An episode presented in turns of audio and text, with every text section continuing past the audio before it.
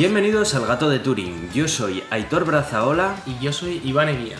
Estás escuchando el episodio 109 y este va a ser un episodio especial en el que vamos a mencionar algunas de las noticias que nos han llamado la atención, pero sobre todo vamos a dedicárselo a el tema del momento, que es cuál, Iván. La nueva criptomoneda de Facebook llamada Libra, ¿no? Eso es. Dado que tuvo bastante éxito el programa que hicimos acerca de criptomonedas, De hemos hecho, ha pensado... sido el más escuchado de la historia del gato de Turing. Sí. Fue el programa de criptomonedas. En efecto, porque además creo que es un programa muy didáctico que, que sirve para que muchas personas comprendan aspectos bastante complejos acerca de las criptomonedas. Por suerte contamos contigo que conoces un montón acerca de este mundillo y no solamente desde el punto de vista del trader, sino también eh, tienes conocimientos técnicos y, y sabes explicar cómo funcionan, ¿no? Así que bueno, vamos a tratar eh, un poco de explicar acerca de, acerca de esta moneda y también tenemos algún comentario de oyente antes de comenzar, ¿verdad? Sí, sí, eh, bueno, llevamos ya un par de semanas hablando de, de centrales nucleares un poquito, ¿no? Y, y bueno, nos decía Javi Chucasdo que, eh, que nos habíamos colado la semana pasada, bueno, hace dos semanas, ¿no? Porque dice que el futuro no está en las centrales nucleares de fisión, sino que lo que tienen que hacer es desarrollar más la fusión, que eso es el futuro. Y bueno, vamos a primero explicar un poco qué es esto y en qué tiene razón y en qué nos estamos refiriendo nosotros ¿no? con, con el tema de las centrales nucleares. Eh, cuando nosotros hacemos procesos nucleares para conseguir energía, tenemos dos maneras de sacar energía de un proceso nuclear. Uno es eh, tener un núcleo que tiene muchísimos neutrones y protones y partirlo. Eh, como es un núcleo inestable, al partirse genera energía y eso se transforma en calor y nosotros pues, podemos mover turbinas con ello. Es lo que se llama la fisión nuclear. Ujú. Y la otra opción es con elementos más ligeros, mucho más ligeros. Antes se suele usar hidrógeno, helio, cosas así. Eh, se pueden, en vez de partirlos, se pueden unir esos núcleos atómicos y eso también genera energía. Eh, y, y bueno, pues cada uno tiene sus ventajas y sus desventajas. Eh, la ventaja de la fisión nuclear, la que usamos hoy en día, que es la única que está en producción, eh, es que es bastante sencilla de conseguir, que no requiere un aporte energético cuando, cuando se inicia, es decir, que tú pones ahí las barras de combustible y eso empieza a fusionarse, o sea, es tal cual. Eh, lo que hay que hacer es controlar esa fisión, ¿no? Para que no pasen cosas como las que hablamos la, semana pasada. Y, bueno, eh, es relativamente barata, es muy estable. Y, y luego está la fusión. La, la fusión, la ventaja que tiene es que no genera eh, residuos radioactivos, que obviamente pues, es una buena ventaja. Claro. Y, y bueno, además eh, usa elementos muchísimo más abundantes porque uranio, plutonio, cosas así, hay muy poquito en el mundo. De hecho, el plutonio es sintético todo. Y, y en cambio el, eh, el hidrógeno pues lo tenemos por todas partes, ¿no? Sí. Se necesitaría hidrógeno y litio. El hidrógeno se puede sacar del agua. Eh, podríamos ponernos en, en temas técnicos, no se puede usar, eh, en lugar de protio se usaría deuterio y tritio probablemente, que son diferentes isótopos del, del hidrógeno. Y, y luego pues eh, se puede usar litio para sacar el tritio y, y todo esto generaría helio y el helio además es un gas noble que no interactúa con nada, con lo cual en ese sentido está muy bien. El problema que tiene es que necesita un aporte energético brutal al inicio. Eh, la, la fusión nuclear solo puede ocurrir a temperaturas altísimas, Ujú. estamos hablando de millones de grados, es lo que ocurre en el centro del Sol Ya. y tener eso en la Tierra es muy complicado, ¿no? Eh, obviamente se tendría menor escala, de manera que aunque fallara algo, pues ese, ese, calor se disipa enseguida, ¿no? No, Sí. es, no, es un, no tienes un sol aquí. Sí, obviamente. Eh, por eso es muy, muy seguro. Y además, en cuanto baja la, baja la temperatura, para la reacción, con lo cual no, o sea, la seguridad es total, ¿no? El, el tema es que en la energía que requiere ese proceso para iniciarse todavía no se ha conseguido eh, que sea menor a la energía que genera el propio proceso. Es decir, Claro. que eh, nosotros hemos conseguido hacer fusión nuclear, pero el problema es que tú necesitas aportar más electricidad de la que luego generas con la fusión nuclear, lo cual pues es un poco rollo, ¿no? Porque no, no funciona. No obstante, eh, como dice Javichu, eh, idealmente en el futuro esto debería ser lo correcto y nos dejaríamos de, Claro. de residuos radiactivos de, de centrales nucleares de fisión. Eh, pero también es verdad que bueno, a día de hoy solo hay un proyecto en serio que está intentando conseguir eh, fisión, fusión nuclear eh, de manera controlada y de producción de energía, que se llama el proyecto ITER, que está aquí en Francia.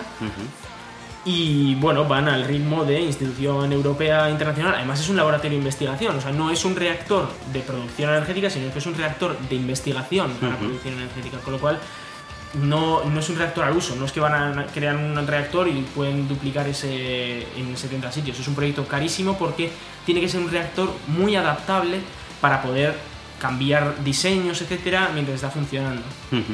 Eh, pero esto, estamos hablando de que este reactor puede ser que empiece a tener su primer plasma para dentro de 5 años, voy a decir, más o menos, pero bueno. Y luego las primeras reacciones de fusión ocurrirán en unos 10 años, es decir, que estamos hablando de unos tiempos más largos. Y luego ya estamos hablando de que una vez este proyecto de investigación consiga llegar a, a ciertas soluciones en las que tengamos podamos crear un reactor de fusión de producción, esos reactores pues tardarán de aquí a 30, 40 años quizás en ponerse en funcionamiento. Esto siendo optimistas, hay gente que dice que no creen que lo consigamos en menos de 60 y 70 claro, años. Claro, y la realidad es que la necesidad de cambiar a una energía sostenible y más limpia la tenemos ya. no podemos eh, esperar a 30 años a que esté preparada la, el, la El cambio climático viene ya y hay que conseguir algo que no emita este efecto invernadero en los próximos 5 o 10 años. Es que no tenemos más margen, ¿no? Y, y por eso hablábamos de que las centrales nucleares de estas que generan residuos radiactivos, eh, eran ahora mismo la mejor solución porque eh, el problema que tenemos es que no podemos depender de la energía eh, renovable completamente. Ojo, soy una de las personas que más apoya la energía renovable, pero es que el problema que tienes es el almacenamiento. En las energías renovables, como por ejemplo el sol, pues a la noche no da el sol. Ya. Eh, y el viento, pues no puedes depender siempre de él. Dependes de grandes baterías y de una infraestructura muy compleja para poder mantener Y las baterías son extremadamente caras. A día de hoy no es viable para nada construir eh, baterías para almacenar ese, ese extra de energía, ¿no?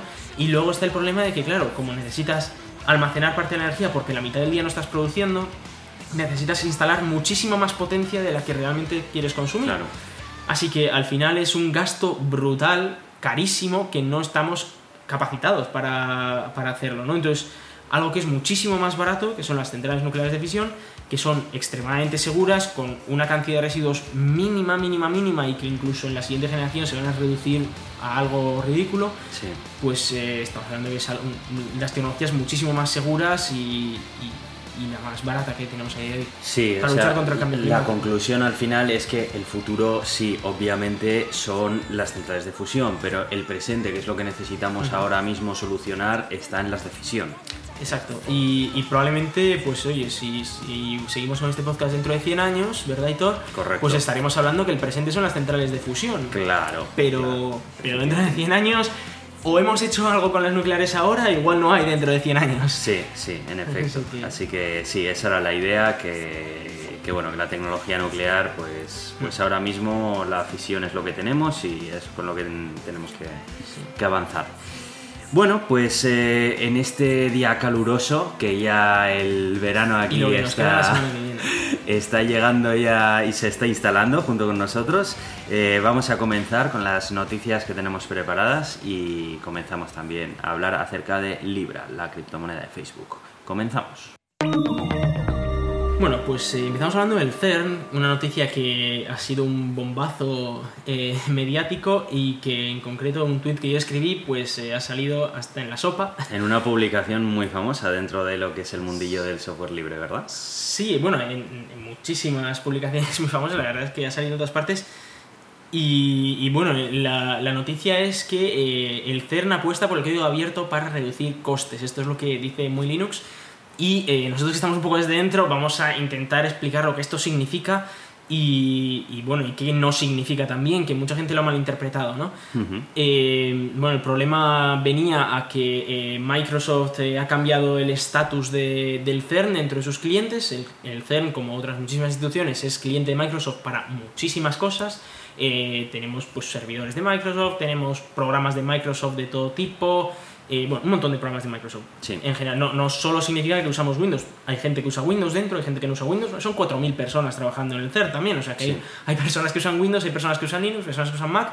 Y, luego hay servidores de Linux, de, Windows, hay, hay, un poco de todo, ¿no? Pero no solo el sistema operativo. Aquí hay muchísimas plataformas. Se hablaban por ahí de Skype for, Business, de un montón de cosas, ¿no? Hmm. Y, y, bueno, hasta ahora el CERN era considerado una institución académica. Ojo, no educativa, académica. Significa que el CERN, el objetivo del CERN era un tema académico. Y Microsoft ha decidido que ahora ya no. No entiendo por qué, porque el CERN tiene eh, tanto la vertiente de investigación como la vertiente de enseñanza. Tenemos una escuela en el CERN, eh, traemos estudiantes, eh, becarios, etcétera, y luego está la parte de investigación que es el único objetivo del CERN, que es la investigación de física fundamental. Pues para Microsoft no es una institución académica ya, y por lo tanto le ha subido el, el precio más de 10 veces. Esto es una barbaridad. Sí. Y, y, el CERN, pues por ejemplo, sobre todo con cosas como ahora que tenemos recortes porque tenemos que hacer un acelerador nuevo, hay que mejorar el acelerador que tenemos ahora, el proyecto High Luminosity que se llama, y luego hay que hacer este que habéis escuchado en las noticias de 100 kilómetros o alguna cosa de esa, es lo que se aprueba, ¿no? Finalmente. Pero bueno, el caso es que de dinero andamos fastidiados y los países no aportan más dinero, con lo cual el dinero es un problema. Si ahora viene Microsoft y nos, nos multiplica por más de 10 el precio de sus licencias, y estamos ante un aprieto, no se hay puede que, pagar. Hay que recordar que el CERN al final se nutre de los fondos que le dan los Estados miembros, entonces realmente no obtiene un beneficio como una empresa privada de lo que el propio CERN produce. De hecho, el CERN puede que pasen temporadas en las que producir lo que se dice producir algo quizá no ha producido nada porque no ha salido ninguna tecnología de, de en ese momento.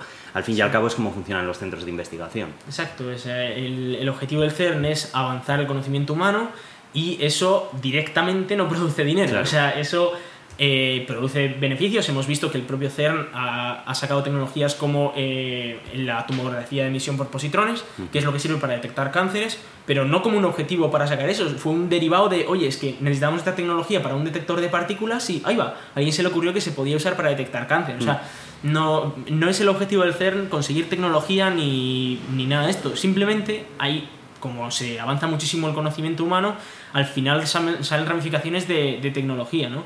Y, bueno, lo, bueno que tiene el CERN es que se investiga en ciencia de frontera y con ideas muy novedosas, porque eh, no habríamos conseguido llegar a la bombilla mejorando mucho las velas, ¿no? O sea, es, lo de siempre que se suele decir y a ver, o sea, se necesita empezar a hacer cosas que igual no sirven para nada, pero igual sí. Sí. Y, ahí es donde, donde vamos a poder sacar cosas muy novedosas que todavía ni nos podemos imaginar, ¿no? Eso es. Eh, pero claro, el problema es que esto cuesta dinero y muchos políticos no, bueno, ningún político prácticamente ve el retorno, a pesar de que se han hecho estudios de que eh, por cada euro invertido se retorna un euro 30 más o menos del CERN a lo largo de 30 años o algo así, ¿no? Que a ver, es, es, una inversión grande, pero. Es un beneficio muy indirecto. de, una manera. Es una difícil de ver. Estamos hablando de son muchas empresas europeas también las que. Sí, de todas, de todas maneras, aquí hay que eh, remarcar que la mayoría de los experimentos, como tal, eh, donde se está haciendo ciencia, eh, no juega un papel muy predominante lo que es el software de Microsoft. Generalmente suelen ser o software libre o desarrollos propios. Eh, que, Sistemas de escala también. Sí, eso es. Porque al final, bueno, pues es de una naturaleza tan específica lo que se hace en los propios experimentos del CERN que no existen productos de Microsoft ni de otras compañías que eh, sirvan para, para, lo que se necesita utilizar. Em, aquí eh, las herramientas que se intentan migrar, sobre todo, son todas aquellas del ámbito de gestión, todas aquellas que se utilizan en los despachos, en las oficinas, el sistema de correo electrónico corporativo, por ejemplo, que está basado pues, en tecnologías de Microsoft. Eh, Skype, bueno, muchas otras plataformas de intercambio de información, tipo SharePoint y paquetes de ofimática que se utilizan. En el CERN hay un montón de despachos de gente que no está haciendo ciencia directamente. 4.000 personas trabajando día a día y luego hasta 15.000 personas en la organización. Aquí se usa de todo, o sea, de todas las empresas prácticamente que os podéis imaginar se usará algo. Entonces, el uso ofimático de la mayoría de usuarios del CERN que se encargan de labores de administración, pues se desarrolla exactamente igual que en cualquier otra empresa, eh, como puede ser privada, ¿no? Pues al final se necesitan editar documentos de texto, eh, bueno, pues utilizar un sistema operativo que sea compatible con determinados programas mm, eh, de software de Microsoft que se utilizan, etcétera, etcétera. Entonces, eso es todo lo que se intenta migrar, librarse un poco de las cadenas que ahora mismo Microsoft y, está y no todo además, o sea, son algunas cosas concretas a las que se les ha subido ese precio que estábamos hablando, ¿no? Entonces sí, porque eh, además se considera que a día de hoy ya la tecnología eh, de software libre que existe para hacer ese tipo de tareas ya se encuentra una, en una madurez suficiente como para bueno, pues quizás haciendo algún pequeño sacrificio de alguna determinada función que sea propia de Microsoft, eh, es lo suficientemente bueno como para que no suponga un problema el no tener que utilizar un producto de Microsoft, vaya. Sí. sí, la idea es intentar reducir el gasto al fin y al cabo, ¿no? Entonces, eh, pues bueno, eh, por mi parte, bienvenido sea todo el software libre, es por lo que yo tengo el tweet, ¿no? Porque estaba muy contento de que ya se había hecho público, esto es lo que lo conocimos nosotros más o menos desde hace un año, eh, mm. pero, pero bueno, no sé. Además, me gustaba el nombre no, oficial. No, eso no se puede decir, Aitor. Eso no se puede decir. Pero, pero bueno, el caso es que, que sí, que, que, esto se ha ido labrando durante el año y este año ya empiezan los primeros programas piloto. Y, y, por eso pues se ha hecho también público, ¿no? Lo, lo, ha publicado el CERN y yo pues muy contento lo puse en Twitter y se, se montó la, la leche. pero bueno, eh, pero bueno, está ahí el, el, tema. Yo estoy muy contento de que se empiece a, a, probar, a, aprovechar más el software libre y también esto da un toque de atención a otras empresas que se mm. quieran aprovechar del CERN, porque nosotros tenemos dependencia de muchas empresas privadas.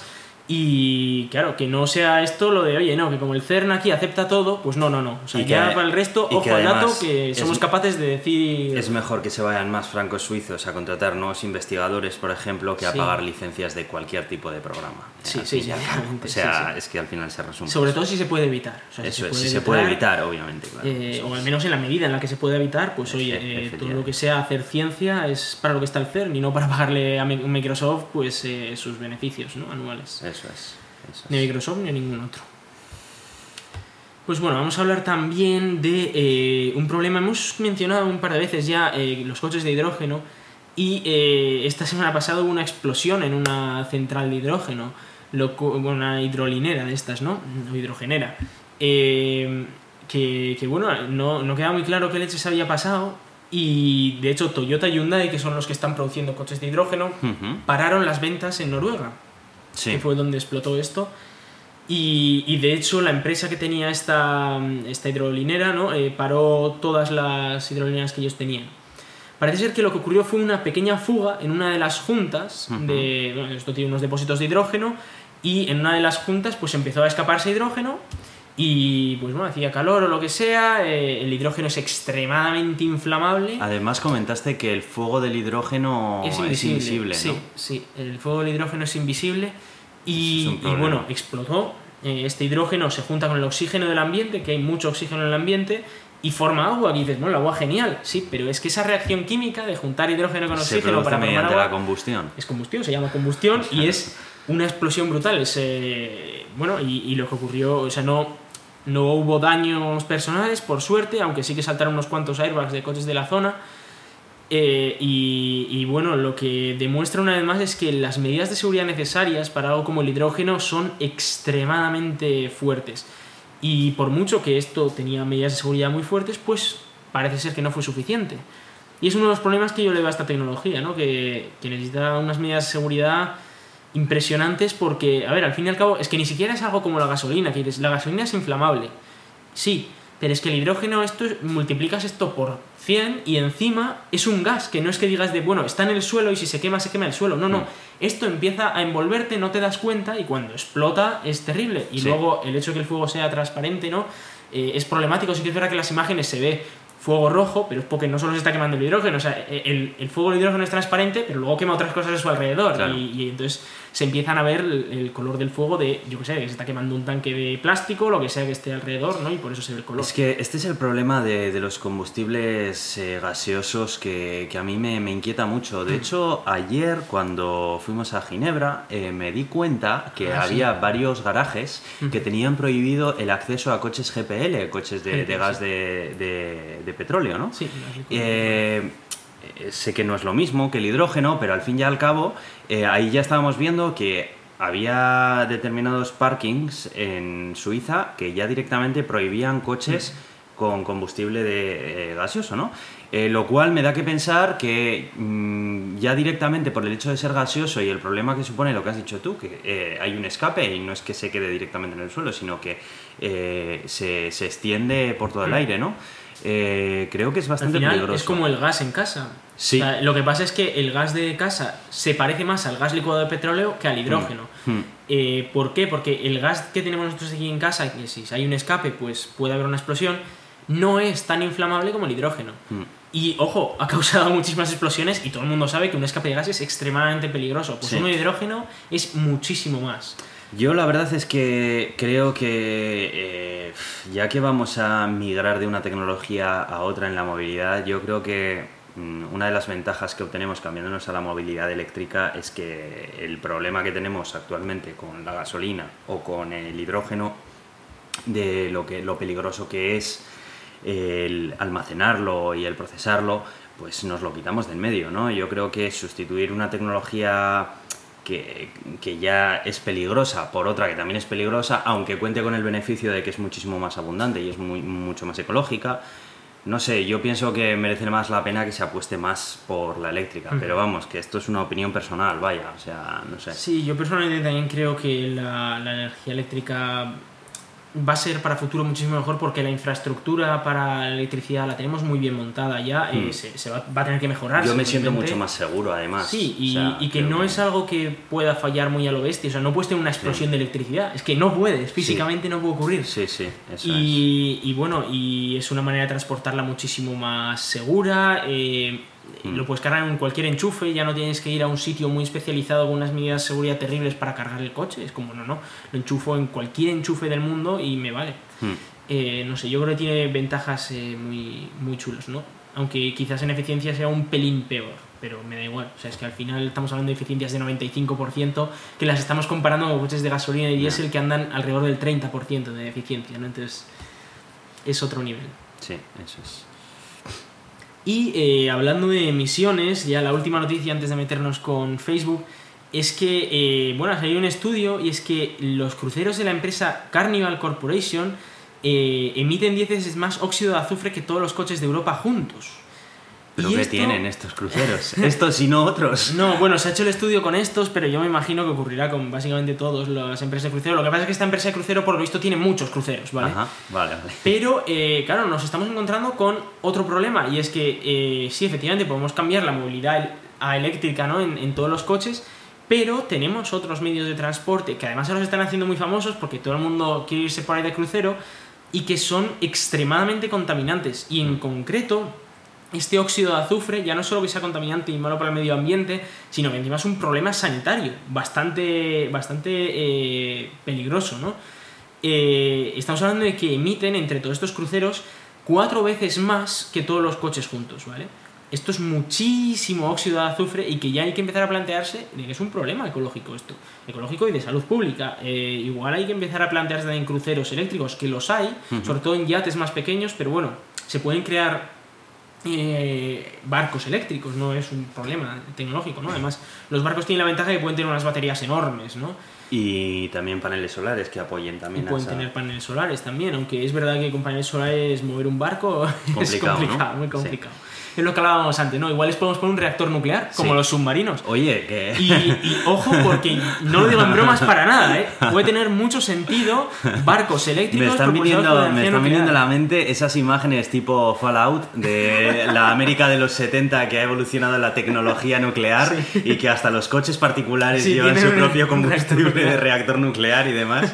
Y también ahí los, los barcos y demás. Sí. Esa, esa distopía, ¿no? Ahí. Sí, es que, bueno, es que de hecho lo de los coches, si, por- si consiguieran miniaturizar un reactor nuclear como para meterlo en un coche, que ya han conseguido meterlos en furgonetas que se, se usarían para eh, eh, poner ese reactor, por ejemplo, pues en un barrio al que se ha ido la luz y pones ahí una furgoneta nuclear a, a dar electricidad a todo un barrio entero, con una sola furgoneta. Bueno, mira, Iron Man, que lo llevaba para mantener vivo. Pero era de fusión, ese era de Ah, y encima era de, de de fusión, fusión, fíjate era tú. leche ya. Ahí tienes, chaval. Es que entonces, Y encima no sé. era tan molón que el, el material que tenía que cubrir ese material, o sea, ese, Sí. ese plasma a millones de grados, podía ser transparente, con Oye, un par de huevos. Que, que Elon Musk es colega de él, que a lo mejor, oye, sí, es ¿verdad? cuestión de lleva- llevarle la idea, no sé, un tuit o algo, habrá Sí, que sí. ponerle para que le dé un toque y le pregunte a Sí. ver, ¿no? Pues oye, yo para los barcos ya se hace para submarinos y se sabe que es eh, de las maneras más seguras, etcétera, de conseguir energía y, y muy para medio ambiente es genial. O sea, un submarino solo le tienes que cargar de combustible una vez cada 30 años. Ujú. Es que es impresionante. Imagínate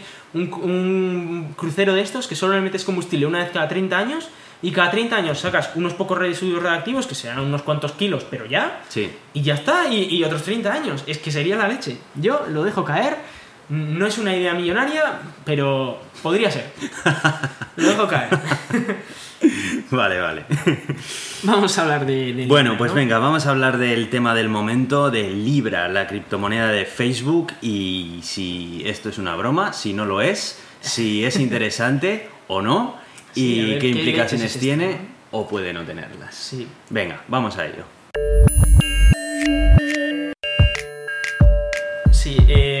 Bueno, sobre esto de Libra vamos a empezar hablando muy genéricamente sobre lo que es Libra y luego nos vamos a meter en temas más técnicos. Cuando os aburráis podéis dejar de escucharnos, no os preocupáis, porque a ver, somos informáticos y al final este tipo de cosas tecnológicas informáticas nos mola bastante y nos Sí. vamos a meter a fondo, ¿no? Pero sí que vamos a intentar dar una visión global y también nos queremos referir al programa en el que hablamos de criptomonedas, en las que explicamos diferentes modelos de criptomonedas, explicamos las existentes, qué cosas hay, etcétera, que es el programa 89 que fue de noviembre, si no me equivoco, noviembre, no, perdón, diciembre de 2017. Sí. O sea que ya hace un año y medio, pero bueno. He de decir que cuando vale. propusimos hablar acerca de Libra, eh, Sí. éramos muy escépticos con respecto a esto. Eh, Sí, recuerdo sí. que, bueno, que era para nosotros, era como, como una broma, ¿no? Era como un meme, como, Sí. como "Buah, esto es una shitcoin, esta gente... Bueno, es una shitcoin, eso no lo hablaremos.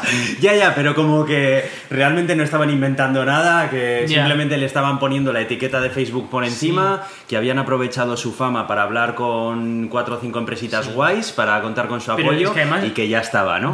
pero no, no, yo vi que a medida que tú empezaste a investigar un poquito más, cada vez estabas más emocionado acerca del tema, hasta que llegamos a un punto en el que te propuse hacer un programa directamente para hablar de Sí, ello, sí, porque, porque vi que, bueno, que, que era Bueno, bastante tiene- más interesante de lo que tiene parecía. sus cosas. Eh, como, curiosidad, claro, nosotros en su día cuando hablamos de las criptomonedas dijimos, ¿para qué se han creado las criptomonedas? Las criptomonedas crearon primero para conseguir más privacidad en las transacciones, para conseguir eh, menores comisiones, sobre todo en transacciones grandes, y tercero, para eh, evitar eh, el control de los gobiernos en el dinero, ¿no? Vamos a estar más de, más de acuerdo o menos en, estas tres, en estos tres temas, pero, pero bueno, eh, no son los gobiernos, perdón, también los bancos, ¿no? Entonces, bueno, vamos a estar más de acuerdo o menos en estas tres ideas, pero para eso se crearon las criptomonedas. Correcto. Entonces, que nos venga Facebook, que no es un alarde de privacidad, la verdad, y que se una con eh, Visa, PayPal, Mastercard, que son bancos tradicionales o empresas bancarias tradicionales, hombre, nos daba un poco que pensar como, oye, esto es un poco raro, ¿no? O sea, Sí. no, no, digamos que no sigue con la filosofía general de las criptomonedas, ¿no? Así que bueno, vamos a analizar bien a ver qué leches es esto y qué, qué significa para, para las criptomonedas en general, para Facebook, para nosotros como consumidores y, y, bueno, vamos a intentar entender a ver si esto es bueno o esto es malo o, o qué es lo que pasa, ¿no? A ver si se libra Facebook. Eso es, en efecto. y vamos a empezar hablando del nombre. A mí me ha llamado la atención, que se llame Libra. Sí, a mí también. Y además eh, en países hispanohablantes puede llegar a la confusión con la libra esterlina Exacto. o otras libras que existen por ya ahí. está muy denostada la libra, la libra de Gran Bretaña, ¿verdad? Sí, eso es. Así que esto es lo primero que llama la atención, ya que este nombre es el mismo que tiene en todo el mundo. Sí. Y se va a pronunciar así en todo el mundo. No se va a llamar pound como No, eh, es la que yo diría que va más por la constelación o por los. O sea, no sé exactamente de dónde viene Libra. eh, yo conozco la constelación de Libra, ¿no? Pero que yo diría que va más por ese rollo que por Pound, ¿no? Por la idea de Sí. Pound. Eh, bueno, eh, no sé, yo creo que va a haber un poco lío porque si ahora yo te digo a ti te voy a pagar 10 libras, ¿de Ya. qué estamos hablando? ¿Eh? sí, eso es verdad, ¿eh? Claro. Porque yo creo que en Estados Unidos, donde ha, se ha- ha nacido este proyecto, queda bastante claro, ¿no? la Claro, claro, diferencia. no hay duda. entre, Unas son las pounds y las otras son las libras, Claro, no efectivamente, no pero, pero en España y otros países de habla hispana esto va a Sí, ser, bueno, el- va a ser un va a ser divertido, sí. Pero eh, bueno, eh, habrá que convivir con ello. Veremos hasta qué punto esto se, se hace, se usa mucho, ¿no? Eh, ahora veremos a ver qué pros y contras tiene esta moneda y intentaremos hacer unas predicciones, ¿no? A ver qué, cuánto, se, cuánto se va a usar o no. Tenemos además opiniones de distintas sector y yo, o sea que Sí, que va a ser es. interesante. Y, y bueno, eh, esto estamos hablando es un proyecto de Facebook que lo ha, digamos, lo, lo ha empezado Facebook. Eh, se creó un grupo internamente, un grupo de desarrolladores dentro de Facebook que les molaba el tema de las criptomonedas y eh, empezaron a desarrollar una criptomoneda, una criptomoneda chula, eh, tecnológicamente avanzada Y luego, pues aquí se ha montado la de Dios. O sea, Facebook ha puesto un montón de dinero en este proyecto con la idea de sacar un montón de dinero de él, obviamente. Sí, efectivamente. Y una pregunta antes de continuar. Eh, esta es una criptomoneda que se basa ya en otra existente, ¿es un copia-pega? ¿O es una criptomoneda que nace de cero e intenta innovar tecnológicamente hablando, porque Pues- conocemos muchas que sí. al final son copia-pega, vamos, Sí, o sea que te puedes hacer tu criptomoneda en casa Sí. en nada. No, no, es copia-pega, pero obviamente se basa en muchísima investigación que ha habido en criptomonedas en los últimos 10 años. O sea, hay que tener en cuenta que se ha cumplido este año, en enero, los 10 años de la creación de Bitcoin. Y en estos 10 años han evolucionado mucho, mucho las criptomonedas en muchos sentidos, en muchísimos sentidos. Entonces, sí que se ve de Libra, primero, es una plataforma totalmente nueva, o sea, no es un fork de nada, o sea, no, no han sac- no es una derivada de ninguna otra moneda, es totalmente nueva, tecnología totalmente nueva, pero obviamente usa ideas de un montón de criptomonedas distintas pues, para conseguir sus objetivos. Y sobre este tema de Facebook, sí que quería dejar una cosa clara. Y es que hay dos. Vamos, vamos a hablar de dos cosas hoy. Eh, una, la vamos a intentar pasar rapidito, que es eh, lo que se llama Calibra, y lo otro es la mon- moneda Libra, ¿no? Esto de Calibra es. Bueno, tela marinera. Eh, es una cartera que ha creado Facebook y, y, bueno, que entonces todo, estamos hablando de que Libra va a salir al mercado a mediados del año que viene, así que bueno, todavía no es que tú puedas descargar, o sea, puedes descargarte Calibra creo que desde la Store, pero es solo de pruebas, ¿no? Es una, eh, es una cartera eh, que va a estar fusionada con WhatsApp, con Facebook y con Instagram y además la vas a poder tener separada ¿no? de todo esto. Eh, con la idea de poder enviar entre tus contactos esta moneda Libra, ¿no? Eh, como curiosidad sobre Calibra, para tener una cuenta en Calibra vas a requerir mm, demostrar tu identidad con un documento de, de identidad de, de un gobierno. Esto significa que ya no, es, no te sirve con tener un perfil en Facebook, por ejemplo, o tener cinco perfiles en Facebook, sino que vas a tener que decidir uno de ellos para que se asocie con tu identidad real y ya estarás completamente controlado en cuanto a tu identidad con tu cuenta de Facebook, tu cuenta de Instagram, tu cuenta de WhatsApp y tu dinero. Todo eso va a ser un uno, un único y además con, una, con un control absoluto de quién es quién. O sea, va a ser una identidad totalmente verificada. Eh, esto, bueno, a mí me, me parece una versión dura de 1984, la verdad. Eh, es muy, muy bestia esta, este calibra que, que se ha montado Facebook porque, eh, claro, el hecho de que te tengas que identificar ya pierde la gracia, la privacidad de, de todo esto. Y el hecho de que Facebook sea, o sea, no, ellos dicen, no, no es Facebook, hemos creado una subsidiaria Calibra que solo va a compartir con Facebook los datos en algunos casos. Ya. Esto me, me recuerda a un político nuestro decir de todo es mentira menos alguna cosa, ¿no? Sí, bueno, a eh, aquí sí que, sí que merece la pena mencionar que Calibra, digamos que es una opción que tienes como monedero para utilizar esta moneda. Como dices tú, eh, no es la opción más privada, pero se decir supone... que a día de hoy es la única. ¿eh? A día de hoy es la única porque es la que nace junto con la moneda, pero se supone que dado que la moneda eh, será eh, software libre, pues se van a poder desarrollar otras que eh, no estén bajo el amparo de Facebook ni bajo la vigilancia de Facebook. Aquí me surge otra duda. Yo además te voy a ir haciendo Sí, sí. preguntas a medida que vaya tal, ¿vale? Eh, claro, Facebook para, digamos, vamos a, vamos a pensar eh, bien acerca de Facebook, ¿vale? Me va a costar vez. mucho, pero Vale, bueno. Vamos a pensar que Facebook realmente no le importa acerca de tu identidad, no te quiere, digamos, espiar, sino que realmente lo que le preocupa es el fraude y para evitarlo, por eso pide esas medidas de verificación que, que son las que has mencionado, Sí. ¿no?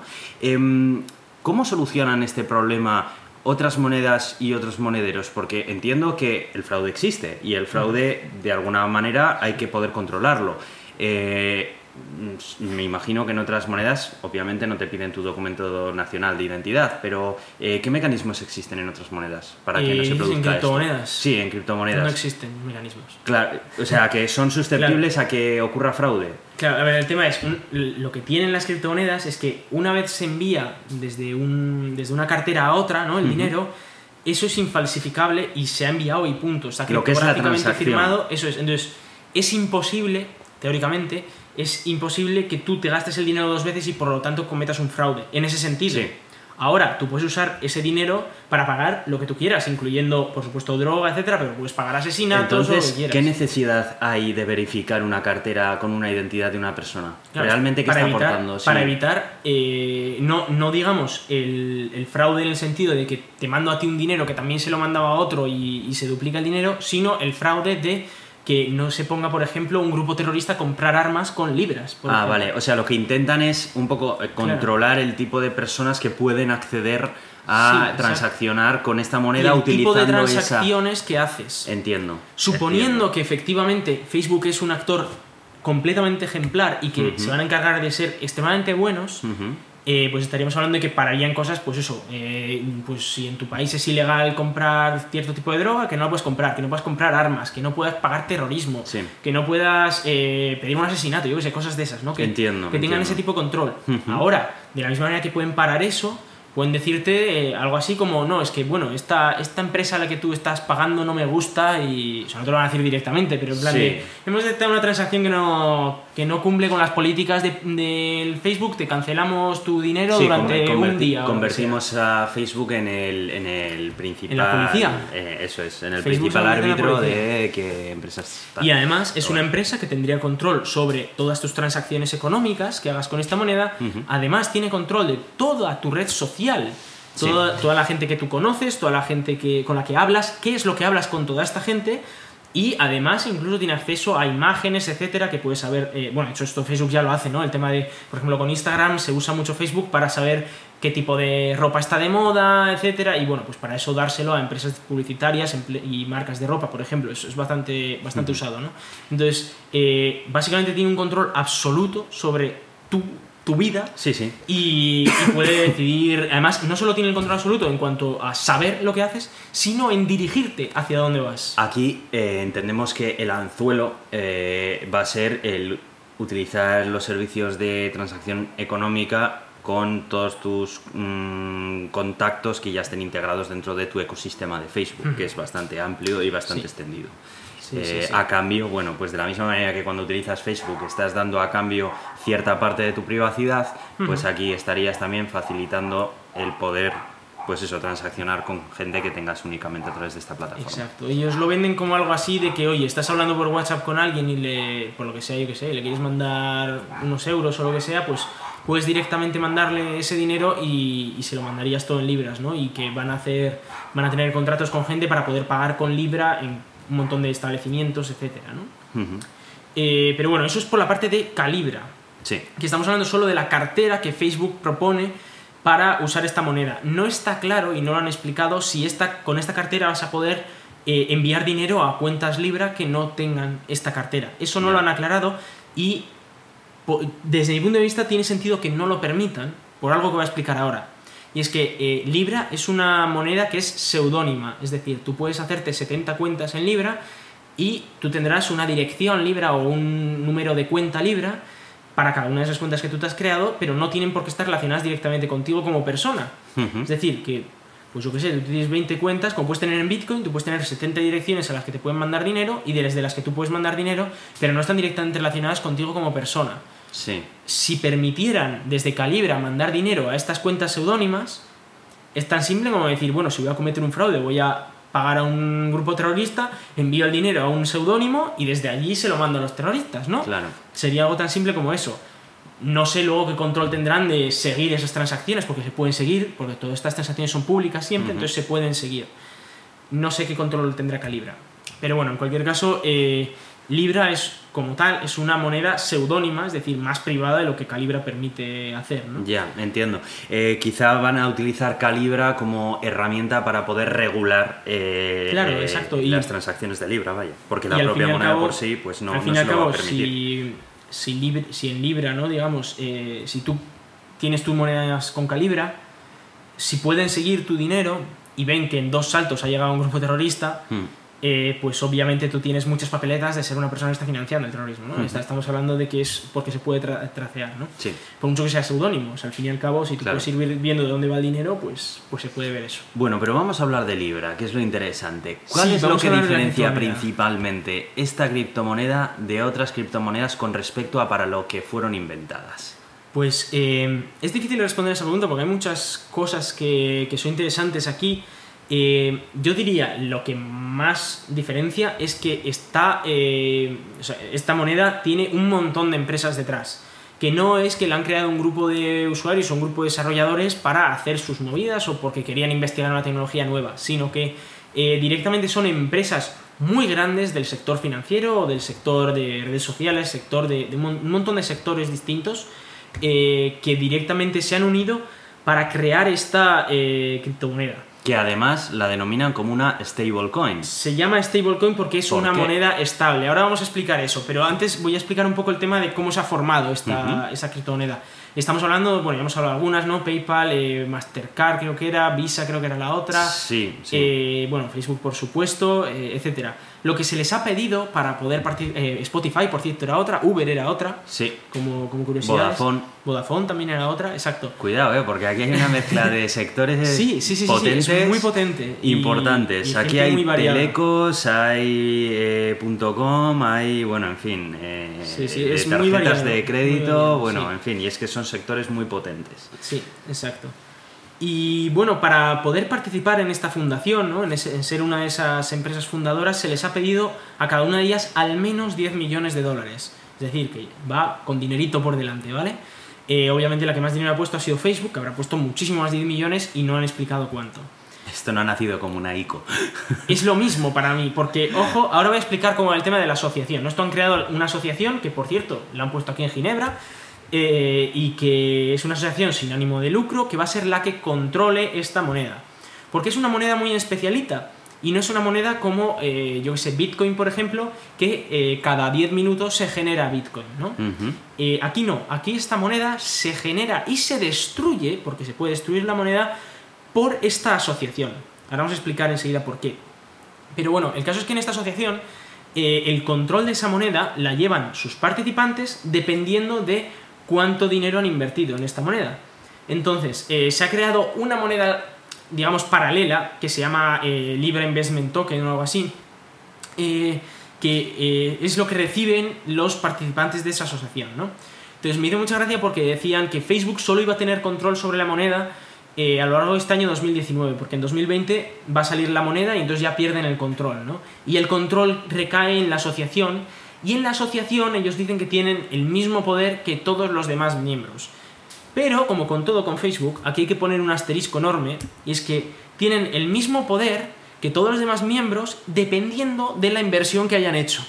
Como Facebook es quien más ha invertido, Ya. tiene el control de más del 50% de esta moneda, es decir, tiene el control absoluto de esta moneda. Claro. Pero, y aquí es donde han metido un pequeño detalle en esa legislación interna que tiene esta asociación, y es que yo me imagino a Visa, Mastercard y todos estos que dirían, o sea, Facebook no te vamos aquí a hacer la, la cama porque no, Ya. no tiene sentido. Y es que eh, no se va a permitir que una única institución tenga un control absoluto y entonces el máximo control que puede tener es como del 49% o algo así. O sea, han, han dicho que se, van a, se van a crear diferentes sistemas para mm, prohibir que una sola institución tenga el control absoluto de la moneda. De manera que si se unen todos los demás miembros de esta asociación contra Facebook, ganarían en la decisión que se tomara, ¿no? Sí. Pero si ya uno igual apoya a Facebook, ya da igual lo que piensen Ya. los demás, ¿sabes? Entonces, eh, en fin, O sea, no sé. al final esto, eh, por lo que comentas, se parece mucho a una mesa de, de un accionariado, ¿no? Sí. Realmente. Con Sí, la diferencia que cual. han establecido algún tipo de mecanismo para que no se pueda realizar una OPA y que uno de los miembros del accionariado pueda comprar, digamos, todas las acciones y poder Exacto. obtener el control, ¿no? Sí, exacto. O sea, tiene un control muy grande Facebook, Sí. pero no es súper absoluto. Sí, Bueno. entiendo.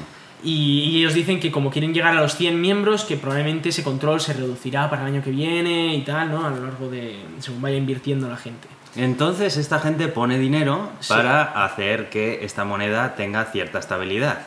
Empieza a parecerse a algo que ya existe. sí. Sí, eh, vamos a hablar de esa estabilidad, ¿no? De esa reserva de dinero que tiene esta gente. Sí. Porque esto es así como... Te das cuenta que cada vez estamos utilizando términos más parecidos a las monedas fiat, ¿no? Sí, sí, sí, hemos... Acabas de pronunciar la palabra reserva. Sí, Yo ahí lo dejo. sí, hemos empezado hablando de, de criptografía y ya estamos hablando de, de- de básicamente bancos, ¿no? Y tal. Bueno, el caso es que eh, con este dinero, con estos muchísimos millones de dinero, lo que se va a hacer es eh, comprar acciones, eh, bueno, no acciones, eh, bonos sobre todo del tesoro eh, y diferentes pues activos que son de muy baja volatilidad. Estos son activos que suben y bajan de precio muy poquito. Lo cual les permite, dado que esto va a ser lo que tenga, digamos, el valor de las libras, les permite tener unas libras que sean estables en, en cuanto a precio, relativamente estables, pero tan estables como pueden ser el euro o el dólar, ¿no? De hecho, su objetivo es que más o menos una libra valga alrededor de un dólar, un euro, una, li- una libra esterlina, ¿no? O sea, en ese, en ese rango. Entonces, para hacer eso, lo que necesitan es un gran capital, un- muchísimo dinero invertido en un montón de cosas súper estables y que además por cada libra que se cree, esa libra, el valor de esa libra, esté asegurado ya con algo en esa reserva. Esto nos recuerda a algo que ya comentamos en su día en el programa de criptomonedas de cómo funcionaba el dólar. Sí. El dólar cuando se creó, eh, claro, antes lo que tenían eran doblones de oro. Pero con doblones de oro la vida se hace muy larga. Sí. Y entonces decidi- decidieron hacer una moneda paralela con, sobre todo con billetes, que básicamente lo que decían es, mira, pues este billete equivale a no sé cuántos gramos de oro.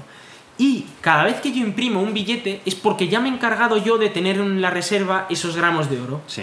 Con lo cual, estabas seguro de que el, el oro que históricamente, a lo largo de miles y miles de años, se ha- el valor se ha mantenido muy estable, decías, bueno, si el dólar se va al carajo, por lo menos devuelvo el dólar y como tienen ese, ese oro ahí, no, no es un oro que lo vayan a gastar, es un oro que lo tienen, Hmm. pues me dan el oro equivalente y ese oro pues yo ya lo usaré para lo que a mí me vaya. Sí. Y no, no, no tenías tú que confiar en un trozo de papel, sino que confiabas en el oro que estaba metido ahí en una caja fuerte. Eso es. Esto decidió en un momento Estados Unidos que se la comía y que empezaron a imprimir y ya está. Sí. Y que el oro pues había un poco y ya está, y había para lo que había.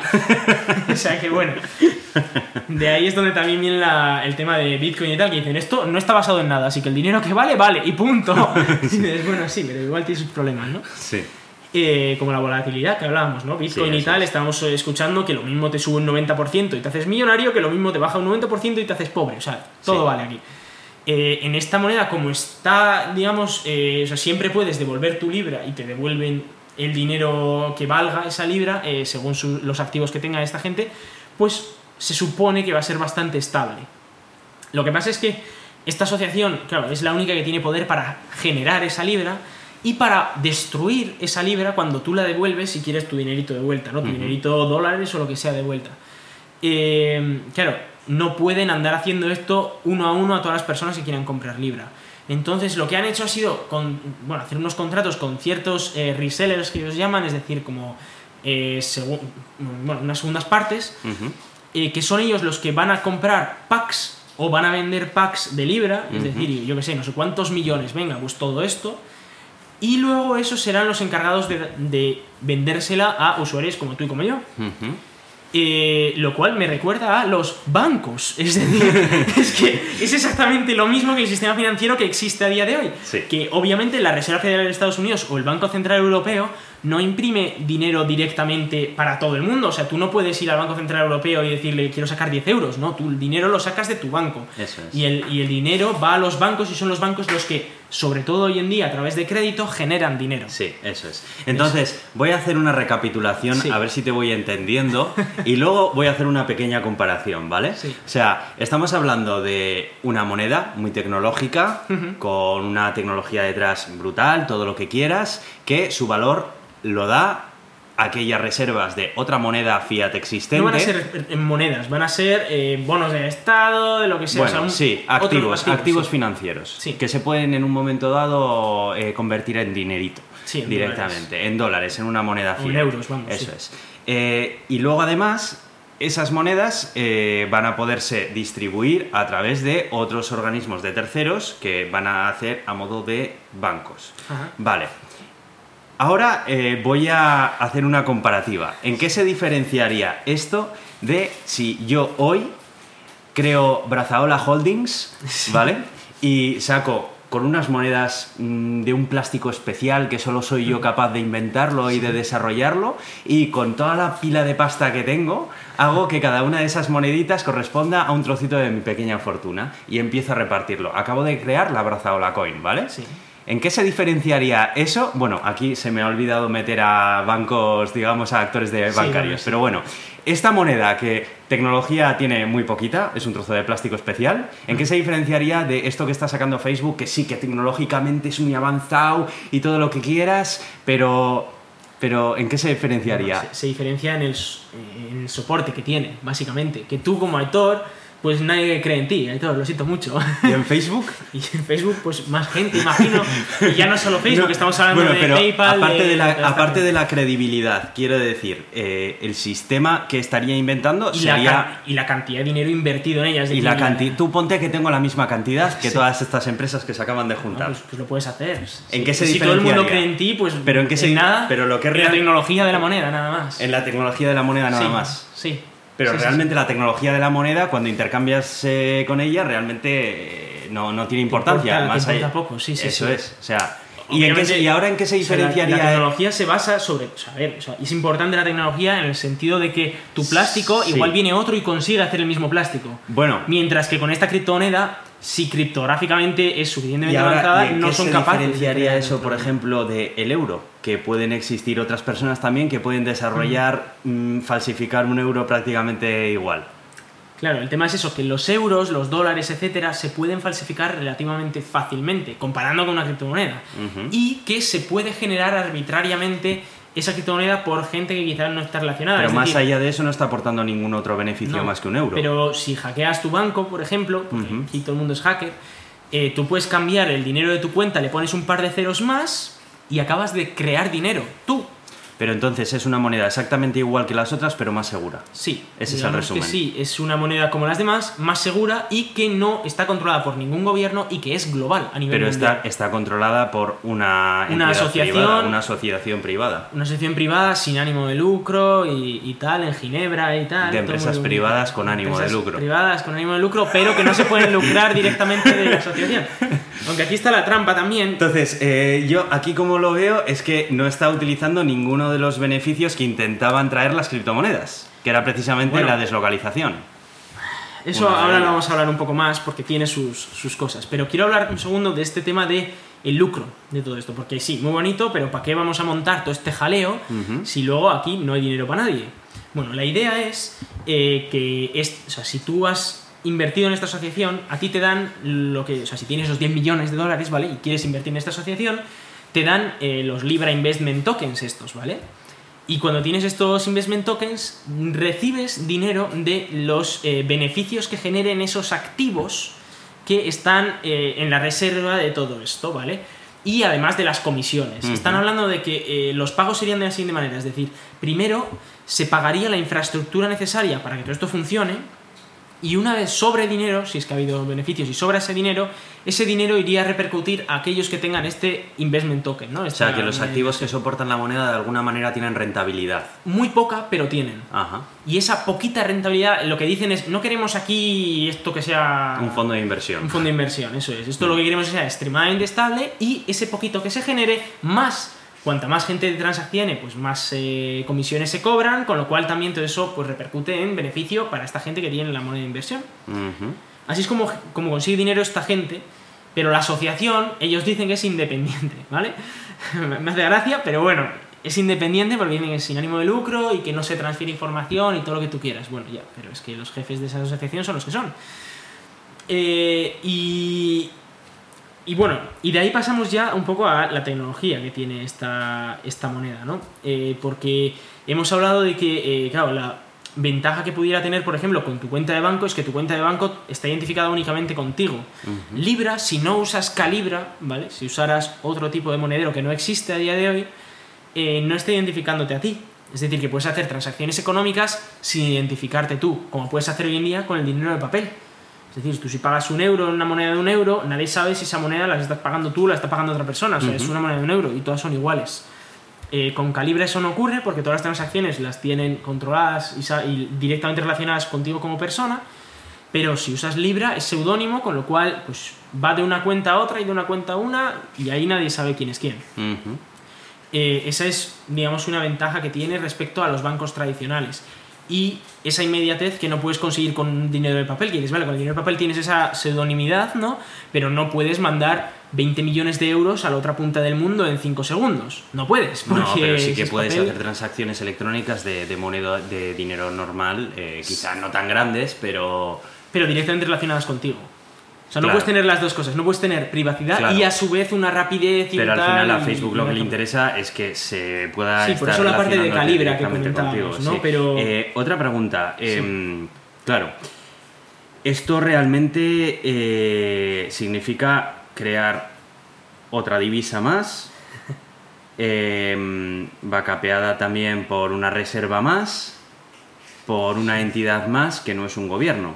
Y esto sí que hay unos responsables detrás aportando ese dinero. No es como, por ejemplo, otras criptodivisas que tradicionalmente no podías apuntar a nadie porque decías, ah, esto aquí no Sí, sí. hay nadie de tal. No, no, aquí estamos hablando de crear una divisa con otra tal.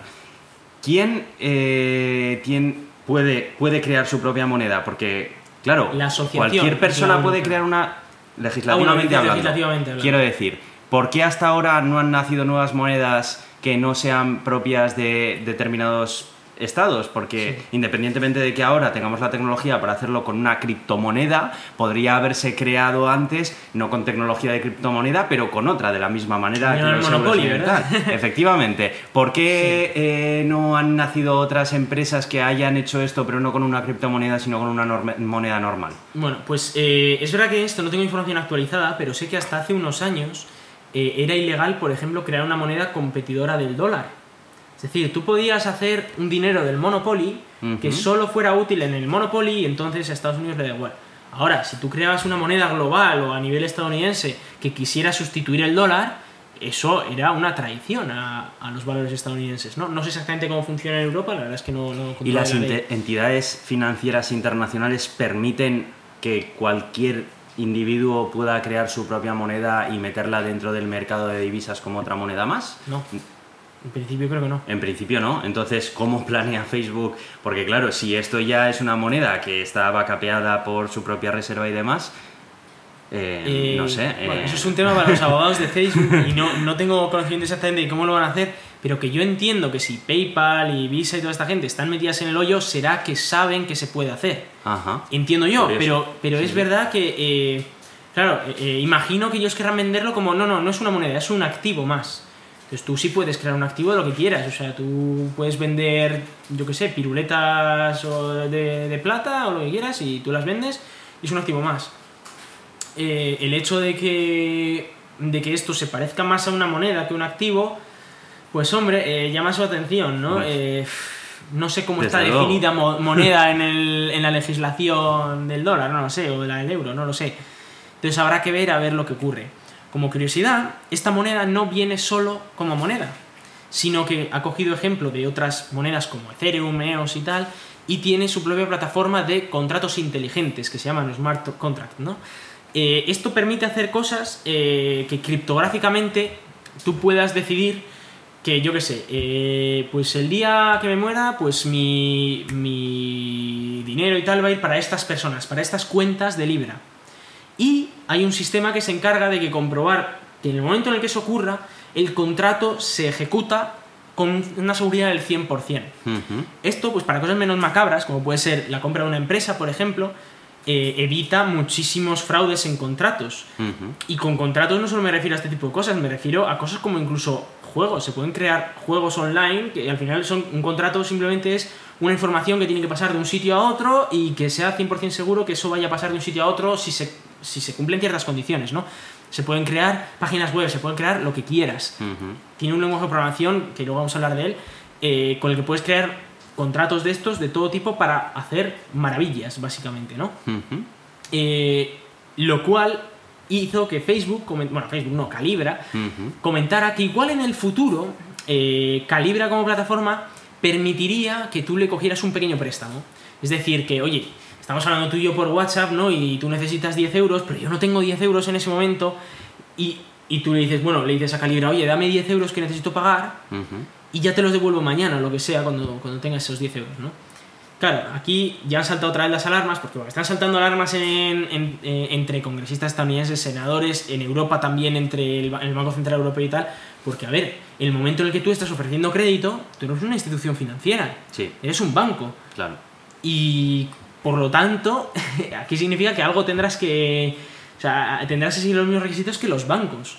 Y no existe una institución global bancaria. Mm. Tendrás que tener un banco en una, en una zona concreta del mundo, en Francia o en España o en Estados Unidos. De hecho, hemos visto como otras startups que Sí. eh, han sido pioneras en cuanto a eh, crear una banca, digamos, más mundial, tipo Revolut o N26, Sí. se han encontrado con problemas con eh, entrar en determinados países. Sí.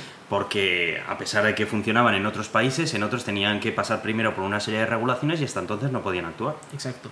Eh, lo cual significa que esto necesita regulación.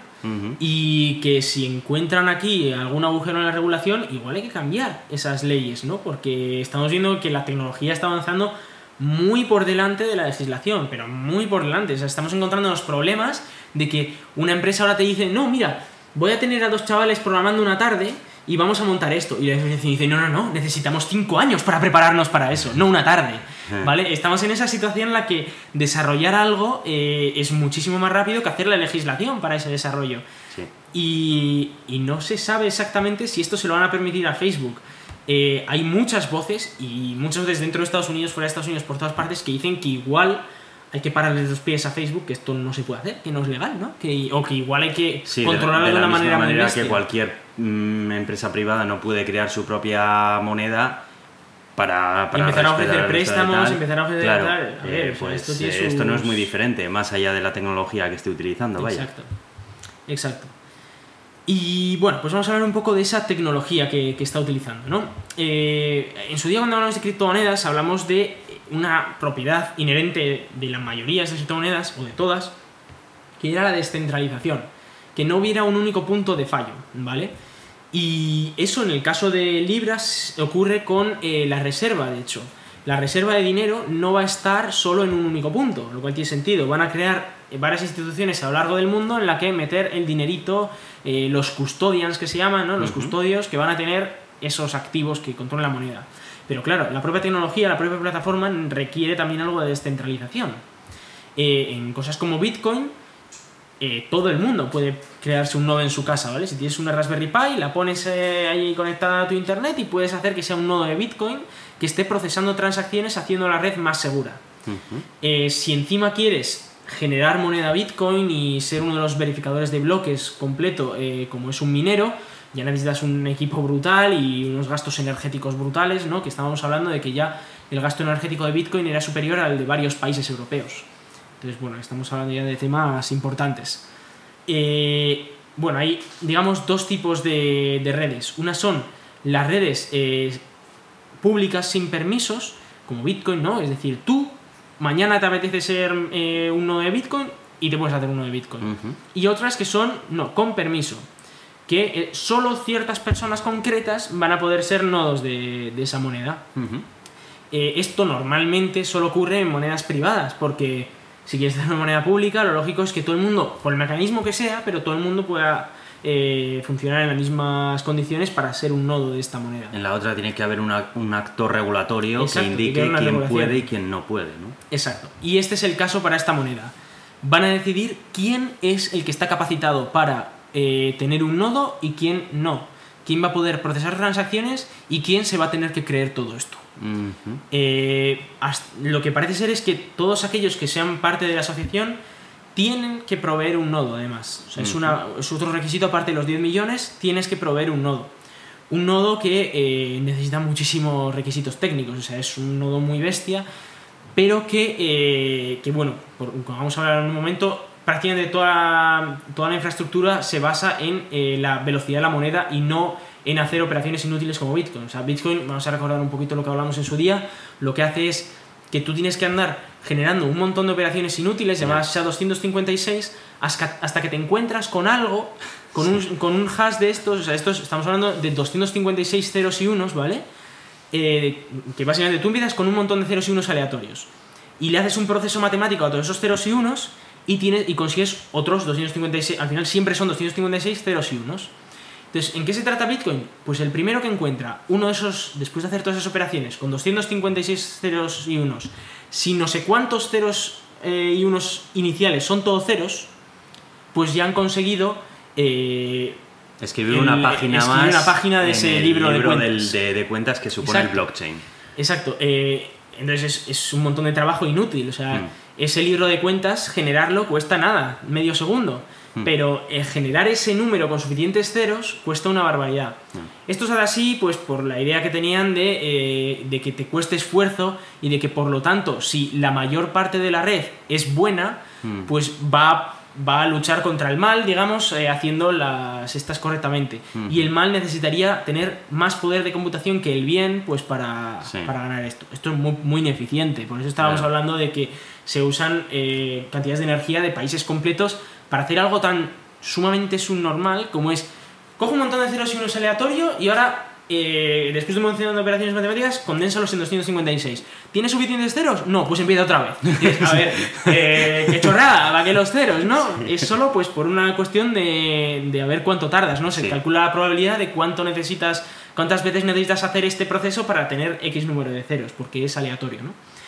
Eh, bueno, aquí lo que ha hecho esta moneda, basándose en otras, como por ejemplo EOS, y eh, usando esta idea de que, no, de que necesitas tener un permiso especial para poder ser un nodo, es usar eh, un- una tolerancia al fallo bizantina, que se llama Byzantium Fault Tolerance, que es la misma que usa EOS, de hecho, la, moneda EOS, que, yo en su día me, me gustaba bastante.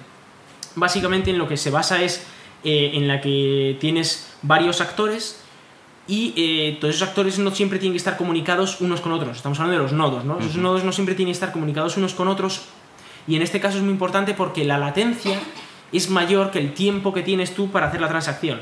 Es decir, el tiempo que se tarda desde el nodo más lejano hasta el nodo más cercano es mayor que el tiempo que tienes tú para generar todas esas transacciones. Con lo cual, la verificación que tú tienes de eh, las últimas transacciones va a ser siempre parcial. Sí.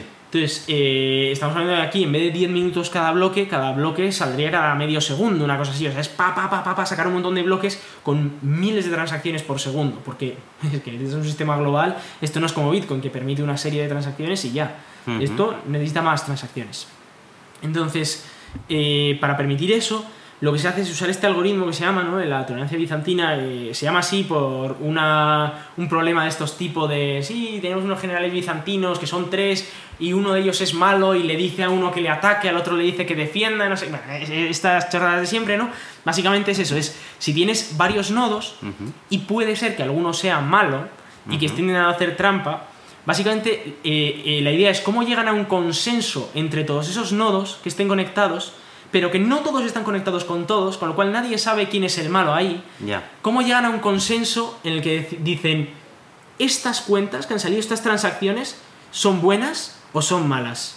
O sea, ¿alguien ha, ha- ha multiplicado por dos el dinero o no? Dos, dos categorías de nodos, no me lo digas. No. Los nodos que tienen la potestad de elegirlo y los que no. No, no, no, no, no, porque da igual, o sea, los, todos los nodos tienen potestad de voto, digamos. Ajá. Son nodos además que son lo que hablábamos, solo unos cuantos, y son gente en teoría buena ahora al principio, Sí. ¿no?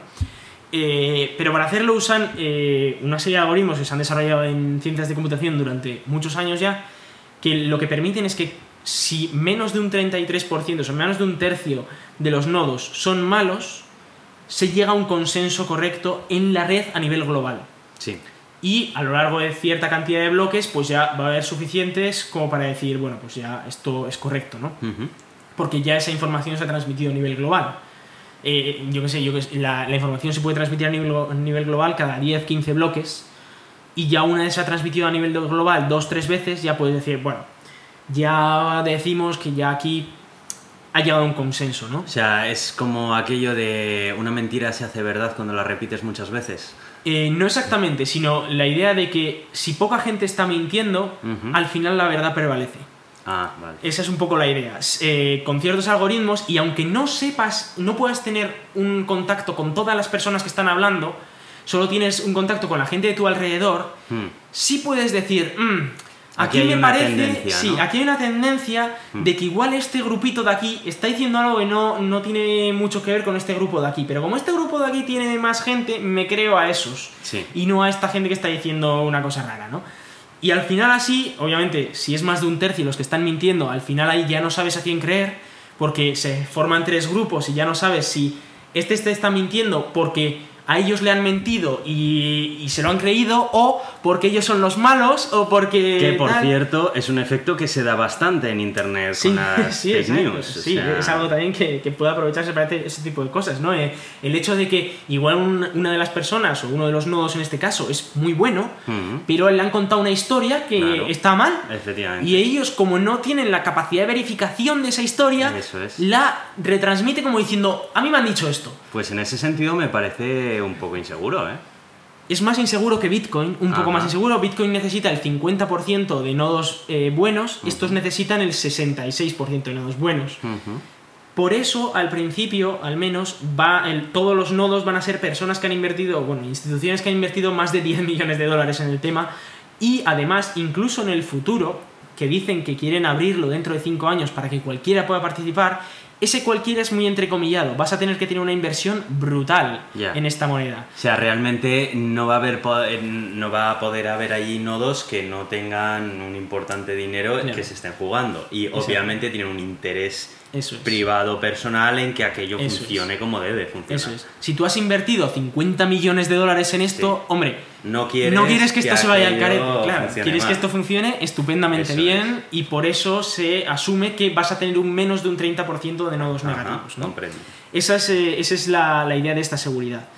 Eh, además, como no tienes que andar generando ceros y unos aleatorios a lo tonto, no gastas energía en eso, con lo cual eh, se permite un muchísimo menor eh, consumo energético.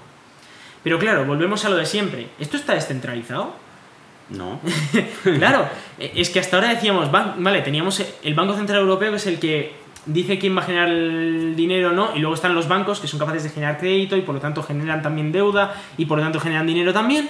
Vale, tenemos esta serie de instituciones que mm, están relativamente descentralizadas, pero que al final es el mismo sistema, o sea, son todos juntos, o sea, aquí no hay nadie que pueda coger y decir, venga, yo verifico, chavales, no, no. Aquí es la de no, no, te tienes que creer a los bancos, que ellos, ellos lo hacen muy bien.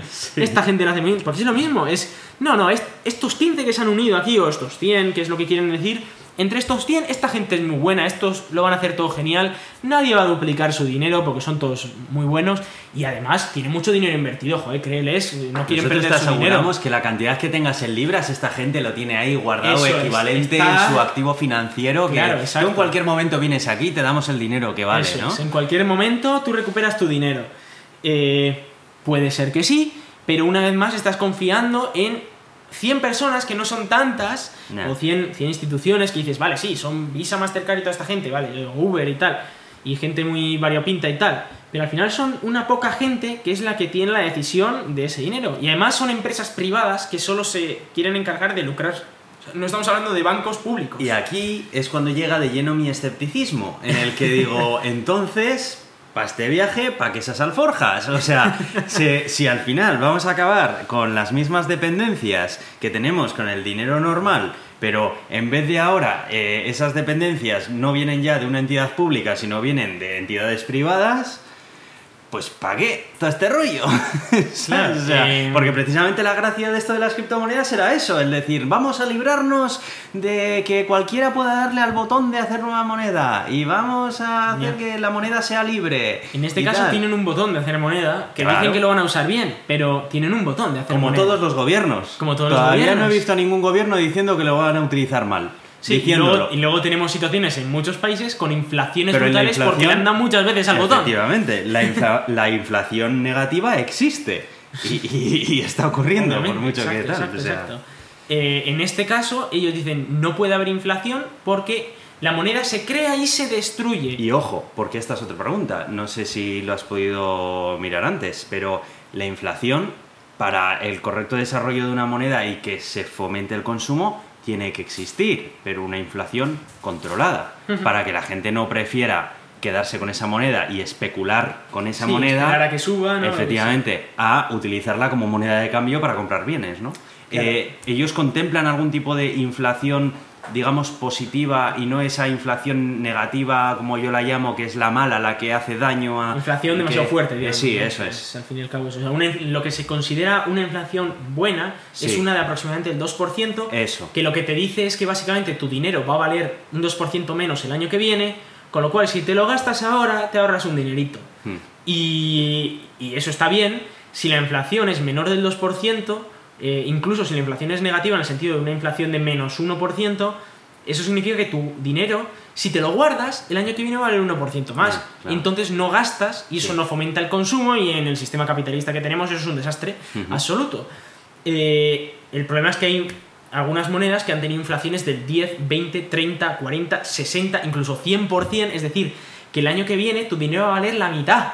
Que es el arma de doble filo de las criptomonedas que precisamente son descentralizadas. El hecho de que Sí. se eh, tradee tanto con ellas y se especule tanto con ellas Pero viene, eso es otro tema. viene también del hecho de que... No es por inflación, Mm. porque son monedas deflacionarias, de hecho, estas. Claro, claro, precisamente esa es la gracia de, de Sí. poder, claro, de- el hecho de que las puedas mantener y que decir, bueno, esto crece, crece, bueno, o no, pero puede, puede crecer. Sí, o sea, no, pero- pero sí, a la no va a atender a, no va a atender a los intereses personales de, de un, de Claro, una entidad claro. Que diga, taca, venga, Sí. más, no, sino- Exacto, y lo que, lo que dicen las criptomonedas, ¿vale? La idea que tienen las criptomonedas es que, por ejemplo, Bitcoin, como cada vez se va generando menos y eh, se generan más dólares que Bitcoin, ¿no?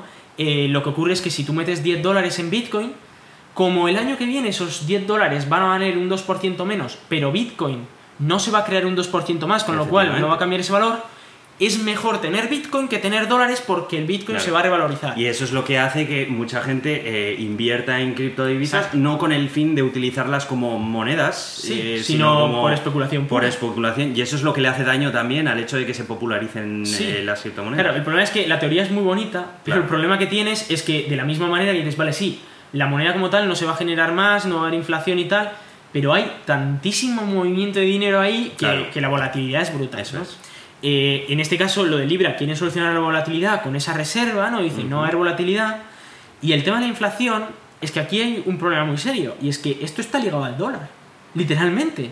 Está directamente ligado al, dólar o a, lo que, a los activos estos, ¿vale? Sí. Entonces, si hay inflación en esos activos, habrá inflación en Libra. Y si no hay inflación en esos activos, no habrá inflación en O sea, Libra. que digamos que la inflación de Libra va a venir determinada por la que tengan los propios activos, Exacto. pero no va a haber activamente una inflación provocada por la propia entidad que controla Libra. Exacto, Entiendo. no era una inflación Ajá. controlada, precisamente por eso que ellos dicen, claro, si tú, si tú vas a dar, eh, vamos a suponer en el caso de la Reserva Federal Estadounidense, si tú vas a dar un gramo de oro por dólar, eh, que es una barbaridad, pero no, pero, pero imagínate que tú vas a dar un gramo de oro por dólar, eh, tú no puedes crear más dólares si no tienes más oro, y el oro tampoco lo puedes fabricar, ¿sabes? Así como quieras. Sí. Entonces, estás limitado por cuánto oro consigues cada año extraer del, su- del suelo para imprimir más dólares. Claro. Esa es la, la limitación que tienes. O puedes bajar el precio, a- a cambiar, eh, en vez de darte un gramo por dólar, pues el año que viene te va a dar medio gramo por dólar. Ya. Esto es una barbaridad, ¿no? Pero bueno, Sí, vamos sí, a suponer. ¿no? Medio gramo por dólar. Eh, aquí no han hablado de inflación ni nada. Es más, no han especificado qué activos vas a tener. Sí que dicen, bueno, sí, bueno, es el tesoro y tal. Bueno, sí, muy bien. Pero ¿cuánto? Es decir, yo en el momento en el que compro 100 libras, por ejemplo. ¿Cuánto, qué, qué- ¿Esto a qué equivale exactamente? ¿Qué es lo que tengo en Sí. el banco? ¿Cuánto, ¿Cuánto me está costando? ¿Y, y esto me va, va- voy a seguir teniendo exactamente la misma cantidad de activos el año que viene? ¿O voy a tener menos activos el año que viene y entonces, por lo tanto, me tengo que gastar este dinero cuanto antes? Ya. Entonces, esas son las dudas que todavía no se han despejado. Entonces, en cuanto a la inflación, yo diría que no va a haber inflación artificial, como puede haber con el dólar o con el euro, pero tampoco se ha confirmado nada a lo bestia, ¿no? O sea, no tiene pinta, pero eh, no, se ha confirmado, no se ha confirmado nada. Lo cual eh, significa que el- ellos lo que quieren es que el valor, el valor, eh, no estamos hablando en dólares o en euros, sino el valor que nosotros interpretamos de esa moneda se va a mantener estable. Es decir, que dado que los euros y los dólares cada vez valen menos, muchas veces habéis oído, esto en los dólares del 1980 valía no sé cuánto, pero ahora en los dólares de 2019 un montón más. Y es claro, porque ahora los dólares valen menos o los euros valen menos. Esto eh, significa que aquí siempre valdría lo mismo. Significa que si tú tienes 100 libras y si con 100 libras ahora te compras un coche, dentro de 10 años con 100 libras te compras un coche también. O sea, es lo mismo. O sea, no, es estable. Más o menos. Estamos hablando de aproximadamente estable. Lo cual está bien. Porque significa que no tienes un dinero que, que cambia de valor. Pero también está por el otro lado de que no fomentas ese consumo que tanto quiere este capitalismo. Bueno, Ya, pero bueno, esto se basa en que el dólar siga existiendo y que lo que está Hmm. haciendo que se mantenga el mismo número de libras necesarias para comprar ese coche es que eh, el, el dólar ha disminuido su valor, pero han ido añadiendo más a esa... no, tal. pero precisamente no, esa es la gracia de esto. Eh, no necesitas el dólar para mantener la estabilidad del valor de libra. Porque eh, como no estás comprando dólares con libra y por lo tanto esos dólares no se bajan de valores, lo que estás comprando son otros activos, que esos activos en teoría no bajan su valor, es como si compras eh, oro. Si tu idea es que el oro es estable en cuanto a valor, es decir, que con un kilo de oro siempre vas a poder comprar más o menos lo mismo, yo que sé, si con un kilo de oro compras una casa, dentro de 100 años con un kilo de oro compras una casa. La diferencia es que antes una casa te costaba un millón, ahora te cuesta 100 millones de dólares, pero, pero es el mismo lingote de oro, ¿vale? Ujú. Es decir, el valor del oro se mantiene estable con respecto a esa casa. El valor de esa casa Claro, y el valor aquí de ese oro asumiendo que el oro va a mantener esa misma estabilidad. asumiendo que esa estabilidad se va a mantener en el oro, ¿vale? Claro. Ellos han dicho que van a para claro, Aquí estás hablando de bonos del Estado. Bonos del bueno, Estado, en fin. claro.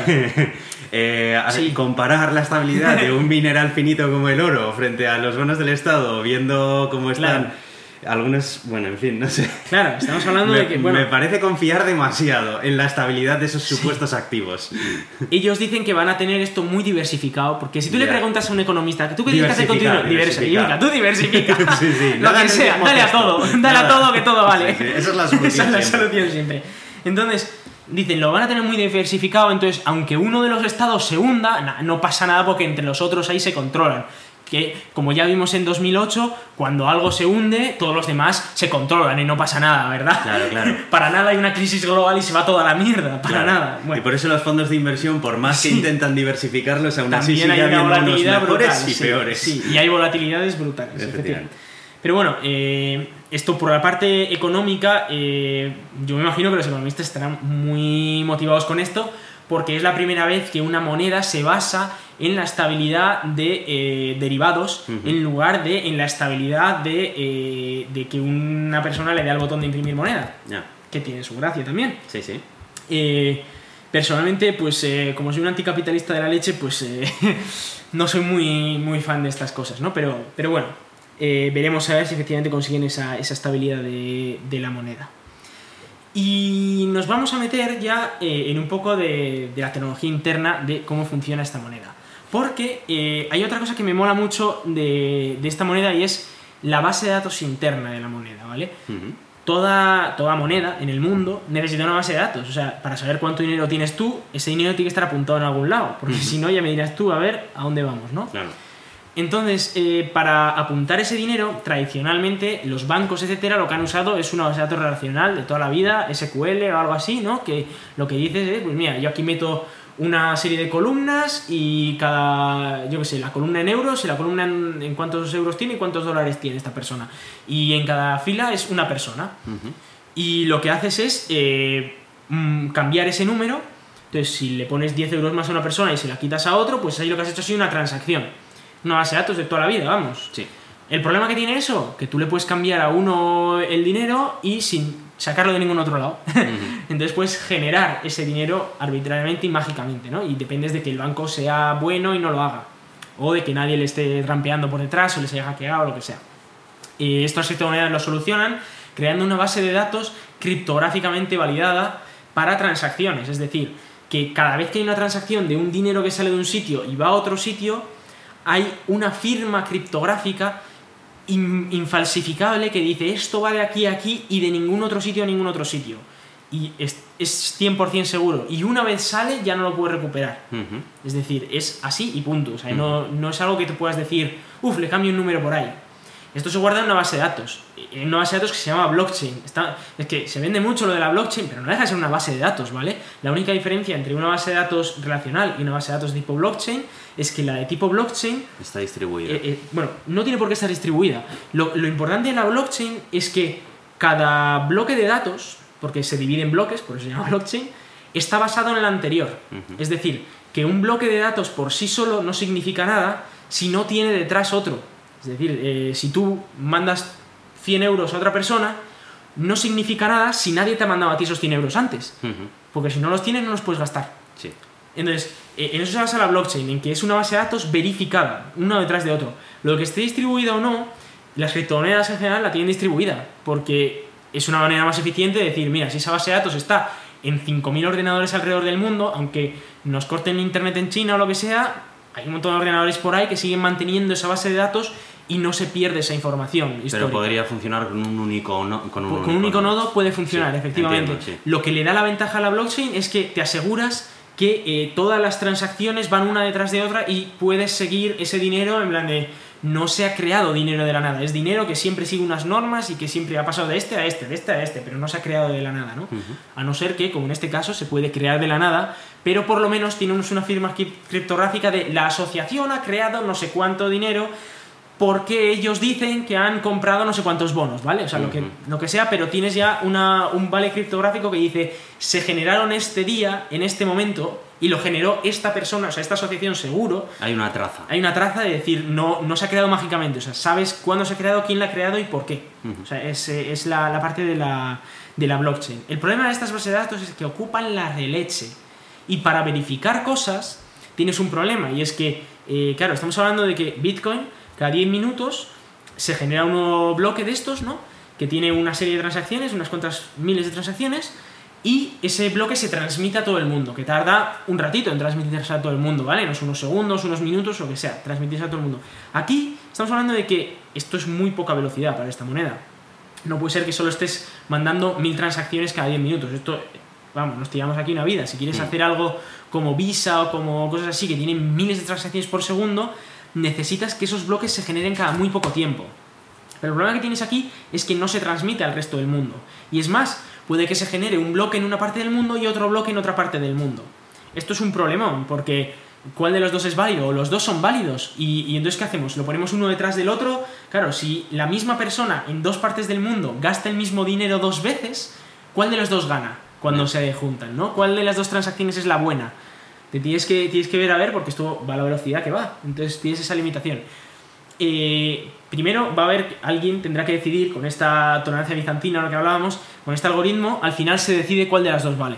Dice, mira, aquí tenemos el 60% que dice que esta vale, tenemos el 30% que dice que esta vale, pues la del 60% esa es la que cogemos y la otra se retira porque no puede gastar dos veces, ¿vale? Ujú. Esa es la, la idea. Eh, pero toda esta información, al final, luego cuando quieres verificar, claro, tú quieres decir, ¿esta moneda de dónde ha venido? Quieres hacer la traza para atrás, de decir, bueno, no habrá creado esta moneda de la nada. Y para seguir para atrás tienes que seguir por todo el árbol, ¿no? De, de transacciones. Dices, eh, desde aquí esta moneda ha ido para esta persona y para esta persona, luego para otra persona y para otra persona. En fin, es un árbol, al Sí. fin y al cabo. Esto es una cantidad de información brutal Y que crece de manera y que exponencial. crece de manera exponencial. Entonces, hacer una verificación aquí es muy complicado. Para esto se usan los árboles con rutas tipo Merkel. No sé si las conoces. Eh, son unos árboles muy chulos, unos unos árboles binarios en principio, aunque pueden ser de múltiples salidas. Eh, de hecho, en estas monedas son de múltiples salidas, porque tú, una moneda, puedes hacer una transacción a 10 personas distintas, ¿vale? Y lo que haces es que en cada, en cada punto del árbol guardas el hash de la suma de todos los hashes de abajo. Entonces, eh, las últimas transacciones que se han generado, por ejemplo, eh, lo que tienen es el hash de todas las transacciones anteriores, o sea, un hash de todos los hashes anteriores.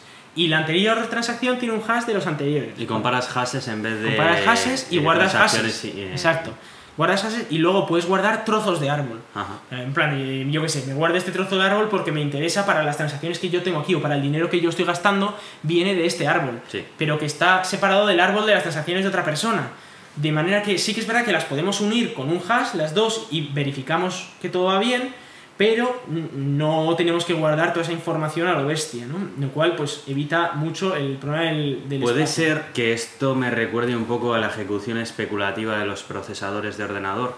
Eh, ¿En qué sentido? En el sentido de ir eligiendo aquellas ramas que más probablemente encuentres la solución al problema que quieres. eh, Puede ser. eh, claro, aquí ahí porque, entra otro claro, tema. ahí también estás Sí. eh, introduciendo mm, cierta posibilidad de, de fallo. De, de Sí, hecho, de ahí vino el famoso Spectre y Meltdown, ¿no? De, de aquel Sí, pero- del trampeo aquel, de tal. Pero hay dos cosas, porque eh, o sea, el hecho de que tú puedas borrar trozos de árbol y aún así mantener el hashing Sí. no significa que lo tengas que hacer. Entonces, eh, esto puede ser útil si, por ejemplo, yo en mi cartera Calibra tengo un árbol, yo puedo tener un árbol de todas las transacciones guardado en mi ordenador de manera que, o sea, o en mi móvil, de manera que mi móvil, de manera independiente, es capaz de verificar una transacción que me llega, porque tiene el hash de la hash del hash del hash, ¿vale? O sea, puede hacer la verificación hacia atrás sin tener la información de todas las transacciones. Entonces, eh, lo que permite es descentralizar precisamente la verificación final de esto. Ya. Eh, el hecho de guardar una cosa o no, ahí sí, pues efectivamente tú puedes decir, vale, en mi móvil solo lo guardo las transacciones mías, pero en el momento en el que me llega una transacción de otra persona, eh, tengo que descargarme el árbol de esa O persona sea que también. puedes tener como una caché, digamos, de la zona del árbol en la que más habitualmente te mueves, ¿no? Exacto. Eso lo que permite, eh, bueno, obviamente vas a tener cachemises y cosas que pasan con la ejecución especulativa, Sí. pero bueno, tienes los nodos tochos estos de la asociación, que eso se supone que tienen toda la blockchain entera, ¿vale? Pero claro, lo que pasa con Bitcoin, por ejemplo, es que ahora no sé por dónde andan, pero son creo que más de 100 gigas. Claro, tú no puedes tener una blockchain de 100 gigas en el móvil, porque el móvil no puede con 100 Ya, gigas. cla- claro, ese es lo siguiente que te iba a preguntar Claro, después. exacto. Entonces, permitiendo este, este tema de los árboles Merkle, Ujú. lo que te permite es tener eh, una blockchain muy reducida, pero que te permite verificarlo, verificar las, las transacciones. Y luego ya te crees que alguien tiene la blockchain completa, ¿no? Porque en Bitcoin la idea es, claro, pero si quieres tener un control absoluto sobre todas las transacciones, descarga, descárgate la lista de todas las transacciones desde el inicio de los tiempos y así sabes que todo va bien y dices, hombre, sí, pero es un Claro. poco bestia, ¿no? Claro. Y sobre todo teniendo miles de transacciones por segundo. Y me imagino que aquí es cuando viene Facebook y te dice, mira, si utilizas Calibra, que está hospedado en nuestros data center con nuestra infraestructura de red y nuestra nube, donde todo esto se ejecuta y demás, con bajarte una aplicación nada más en tu smartphone, por muy cutrón que sea, vas a ser capaz de utilizar toda esta verificación tan rápida que se ejecuta en nuestra nube, utilizando nuestro cliente en forma de aplicación que te puedes instalar donde quieras, ¿no? Podría ser, o sea, no han hablado de esto porque es verdad Calibra nos ha metido a temas muy técnicos. Claro, porque ¿vale? no, más que Calibra nada, más que por deducir un poco lo evidente, porque al final si la ejecución de toda esta verificación tiene que ser en local, ya me dirás tú cómo vas a intentar popularizar una moneda entre usuarios que utilizan esa moneda para intercambiarse dinero en WhatsApp, en su Claro. teléfono de... Es que, además, que puede ser su eh, Android de 100 euros. ¿sabes? Además, O sea, tal y como lo ha vendido Facebook, en el paper original lo que ha dicho es que eh, a día de hoy hay 1.600 millones de personas que tienen acceso a Internet y que no tienen acceso a un banco. Y lo que dicen, pues para ellos Libra.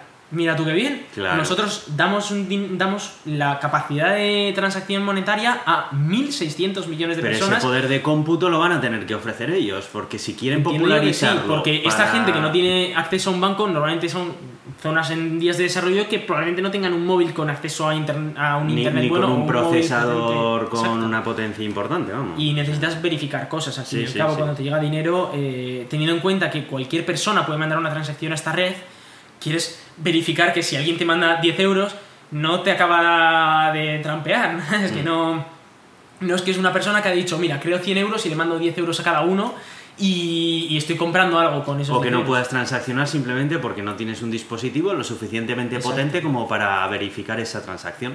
exacto Claro. Puede ser que ahí tenga un punto de venta eh, Facebook, pero es verdad que no ha hablado de eso Facebook, ¿no? Eh, pero es verdad que es posible que otra cartera que se cree más tarde requiera un móvil más potente porque dice, no, es que vas a hacer la verificación entera en local Claro. y no dependes de una nube, pero necesitas un móvil potente, Claro, ¿no? sí. Entonces, podría ser. Aún así, la- el uso de esta, de esta estructura de datos permite reducir muchísimo el- el- lo que ocupa ese- ese- esa estructura de datos, ¿no? Estamos hablando de que si Bitcoin ocupa 100 gigas, pues con esta estructura de datos igual ocuparía 10 megas, o sea, es una- unos niveles de magnitud eh, muy diferentes. Eh, además de esto, eh, bueno, otra cosa que a mí me ha molado muchísimo de esta moneda es el lenguaje de programación que usan para hacer... Estabas tardando en mencionarlo. Estaba tardando muchísimo. digo. 92 minutos de podcast y aún no lo habías dicho.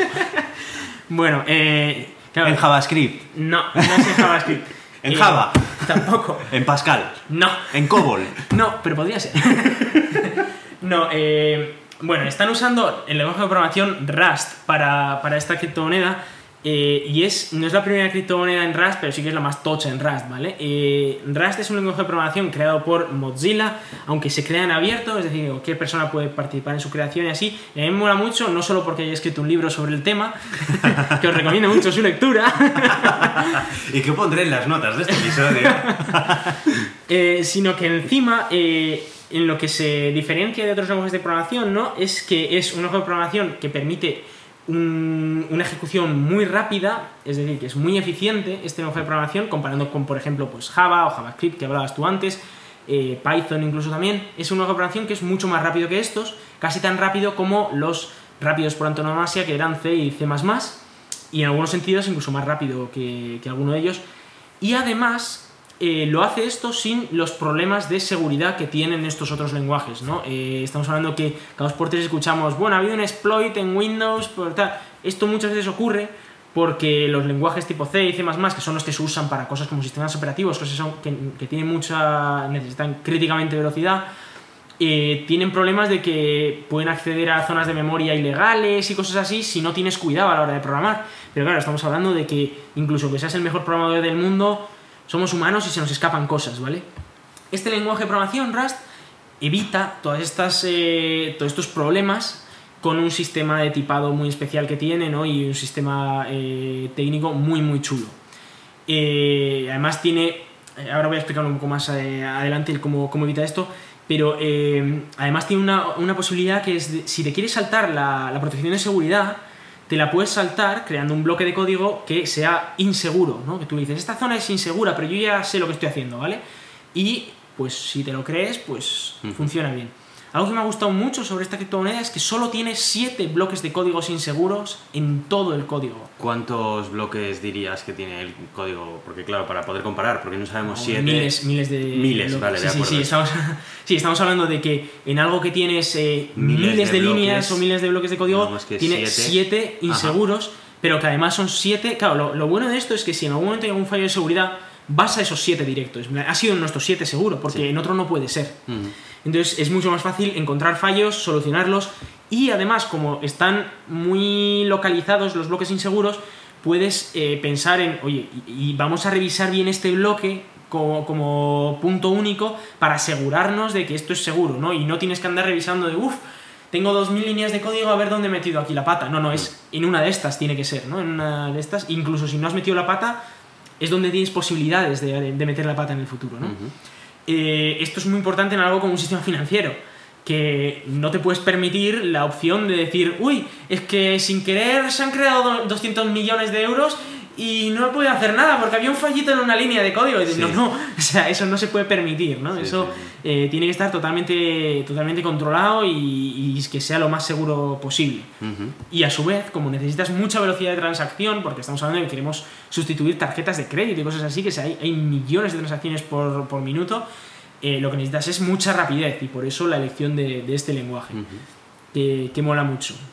El cómo permite esta seguridad es interesante hablarlo porque eh, para estos contratos que, estábamos hablando, ¿no? los contratos internos de la blockchain, han creado otro lenguaje de programación que se basa en Rust, a su vez, ¿no? Se llama el lenguaje de programación Move. Y el propio nombre de este lenguaje de programación hace referencia a esa idea importante de seguridad que tiene Rust. Y eh, se basa en eh, el control de la memoria. El quién tiene, digamos, la propiedad de una zona de memoria.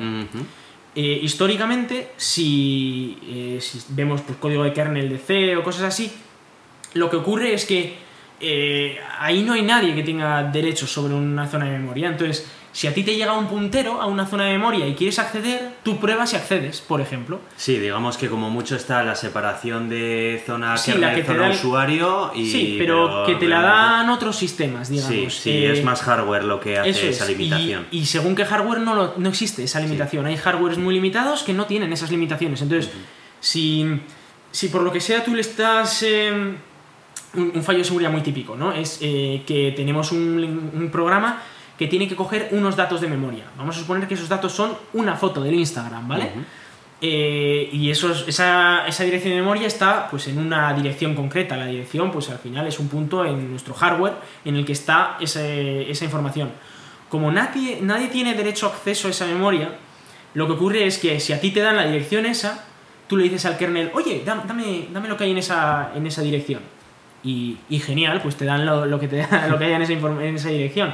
El problema adicional a este es que a veces tú le dices, eh, claro, porque igual las fotos las tienes en la memoria una detrás de otras, ¿no? Sí. Y tú le dices, dame la foto 10. Sí. Y entonces él dice, ah, bueno, pues las fotos empiezan en esta dirección, multiplico por 10 y te doy la décima. Que es lo que se llama un buffer overflow. Claro, el problema es, ¿qué es lo que pasa si hay 9 fotos? Sí. Y no 10. Y tú le pides la décima. Claro, que te encuentras con el primer elemento de la siguiente De cosa lo- que hay la siguiente cosa que hay ahí, exacto, que puede no ser una foto y puede ser una contraseña, puede Claro. ser cualquier otra cosa. Es más, pueden ser cosas de otro programa De o de hecho, sea. eh, podemos recordar el incidente de seguridad llamado Heartbleed, que también, que precisamente Eh, hacía uso de hacía este problema de seguridad en servidores. En y servidores claro, HTTP tú ahí podías sí. acceder a zonas de memoria que contenían información de otros clientes que existían en un mismo Exacto. servidor compartido. Exacto. Y podía salir Y- ahí algo interesante o no, O no. pero bueno. Ha- Había, además había una propiedad muy chula, es que, claro, todos estos servidores, por ejemplo, si están protegidos por HTTPS, es decir, por, por seguridad eh, TLS, eh, suelen tener la clave de cifrado del TLS en la memoria, porque acceder al disco para leer esa clave, cada, cada petición no la puedes hacer, porque necesitas resolverla muy rápidamente y necesitas usar esa clave muy rápidamente para, para sacar esa, eh, esa información. Entonces, si tú mandabas una cierta petición muy concreta de HTTP, en la que tú le decías, eh, te estoy mandando, eh, yo qué sé, 200 bytes, pero le mandabas 50, claro, todo esto le llega a la memoria y el que estaba leyendo, luego el programita lo que tiene que hacer es leer esa memoria, ¿no? Coge toda esa memoria y procesa esa petición. Entonces, cuando estaba leyendo esa memoria, decía, ah, me han mandado 200, pues voy a leer 200. Claro, tú le estás mintiendo, le puedes mentir perfectamente. Hasta, claro, a nadie, no se le había ocurrido a mucha gente decir, voy a mentirle. Claro. Decía, no, bueno, pues si yo te digo que te mando 200, te mando 200, ¿para qué voy a decirte que te mando otro número, no? Pero ahí estaba la trampa, que colocaban la, la contraseña de cifrado de TLS detrás de, eh, de esta memoria. Entonces tú le decías, yo te he mandado 200, ¿eh? Sí, sí, sí, sí. Y le mandabas 50, resulta que los siguientes 150 eran un trozo de la, de la contraseña, ¿no? Sí, sí, sí. Esto está muy simplificado y obviamente era mucho más complejo que esto, pero es esa idea. Y podías sacar las contraseñas de cifrado de un servidor y suplantar su identidad con lo que eso supone. O sea, es terrible, ¿no? Eh, en, en este caso, este programa, eh, o sea, este lenguaje de programación evita eso. Lo evita de muchas maneras, pero una muy clara es que si intentas acceder a una lista de elementos, vamos a pensar las fotos de antes, ¿no? Y le dices, dame la foto 10, pero tiene 9 fotos, hay dos opciones. O el programador la ha pensado, que eso lo podía hacer antiguamente, ¿no? Lo, había pensado y dice, oye, pues eh, si no hay, no hay esa foto, ¿no? Pero en este lenguaje de programación no tienes la opción de, pues si no lo ha pensado, saca algo. No, no, te da un fallo y no saca información privilegiada. Es como, mira, te devuelve un error y oye, aquí has intentado acceder a algo que no existía, el programador no lo ha pensado, que, que podías hacer esto, pero no vas a recibir información confidencial, simplemente recibes un error. Lo cual, pues está bien, es, es un paso adelante. Sí, sí. Y el otro era otro tipo de fallo de memoria, que era el eh, use after free, que es eh, un tipo de fallo muy chulo, y es que eh, en un ordenador, cuando tú quieres meter información en la memoria, pues eh, tienes que pedirle al sistema operativo que te dé un trozo de memoria donde meter esta información, ¿no? Entonces tú dices, mira, dame 100 bytes porque quiero meter ahí algo. Ujú. Y metes ahí, pues yo qué sé, la foto esta que estamos hablando, ¿no? Pero llega un momento en el que ya no quieres usar esa foto para más, pues porque ya se la has enseñado a todo el mundo. Entonces le dices, vale, ya no voy a usar esta foto para más. Y le dices al ordenador, eh, libérame esta memoria, free, ¿no? Es, es una función que se llama free. Y dices, este trozo de memoria, para ti todo, que ya no lo necesito. ¿Qué es lo que pasa? Que a veces se te olvida eh, que tienes un puntero por ahí apuntando a, a esa memoria, ¿no? Tienes un apuntador de estos y lo tenías en dos sitios y puede ocurrir que le digas, libérame esta memoria. Y, y el sistema operativo te libera la memoria y yo qué sé, y otro programa o Viene tu mismo programa viene y pone algo ahí. Pero que esa ya no es memoria tuya, pero tú tienes la dirección de esa memoria en otro lado Sí. Y por casualidades de la vida alguien consigue acceder, o alguien dice, oye, úsame este puntero para coger esa información. Y coge esa información de otra cosa. Al final es lo de siempre, coger información confidencial de otra parte de memoria que ya no te pertenece en este caso o que no te pertenecía desde el principio en el caso anterior, ¿no? El buffer overflow. Sí. Eh, claro, en, en este caso, eh, lo que evita eso en Rust es que eh, hay un sistema de posesión de memoria. Y esto es muy chulo. Es que eh, cuando tú pides esa memoria, tienes una variable, en este caso, que es la que tiene la propiedad de esa memoria. Y tú, e- esa variable, le puedes dar a otro el derecho a leerla. esa memoria, le dices, te dejo leerla, pero sigo siendo yo el propietario. De manera que cuando esa variable desaparece del scope, es decir, eh, ya no se puede seguir usando porque se acabado la función, por ejemplo, eh, automáticamente esa memoria no solo se libera, que también, además todas las posibles referencias que, hubiera ahí ya han desaparecido. Eh, esto hay dos maneras de conseguirlo. históricamente lo que hacen lenguajes como Java, por ejemplo, es tener lo que se llama un garbage collector. Y es que cada vez que tú haces una, una petición de acceso a una memoria, se, hay un contador para ese, para ese punto de memoria que dice, vale, a este, a este punto de la memoria hay una referencia, o dos referencias, o cinco referencias que están accediendo a esta información.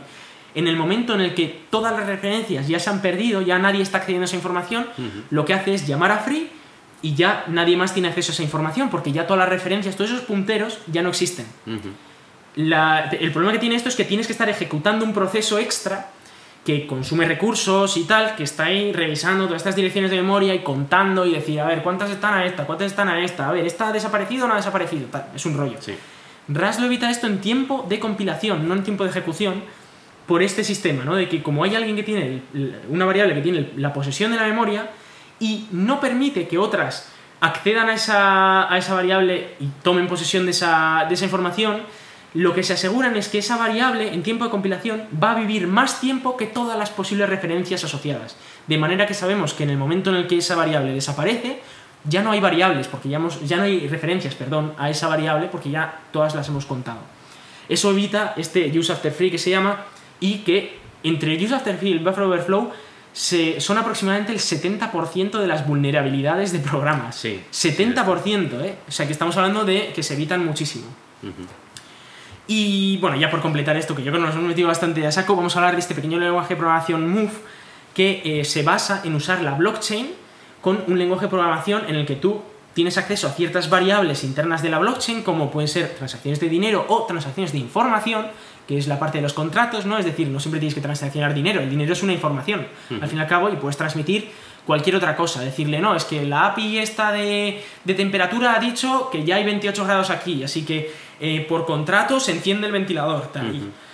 Cosas de esas, ¿no? Eh, puedes programar lo que quieras, básicamente ahí, y usa un lenguaje que se llama Move, que se basa en esta idea, ¿no? De la, de la posesión de esa memoria, porque aunque es verdad que hay una variable que tiene la posesión de la memoria, esa variable tú la puedes mover a otra función y decir, vale, la variable se sigue manteniendo, pero la, tiene la tienes en otra función. Es decir, siempre tiene la misma posesión de memoria, pero va moviéndose de un sitio a otro, se puede mover, porque si no sería imposible programar, ¿no?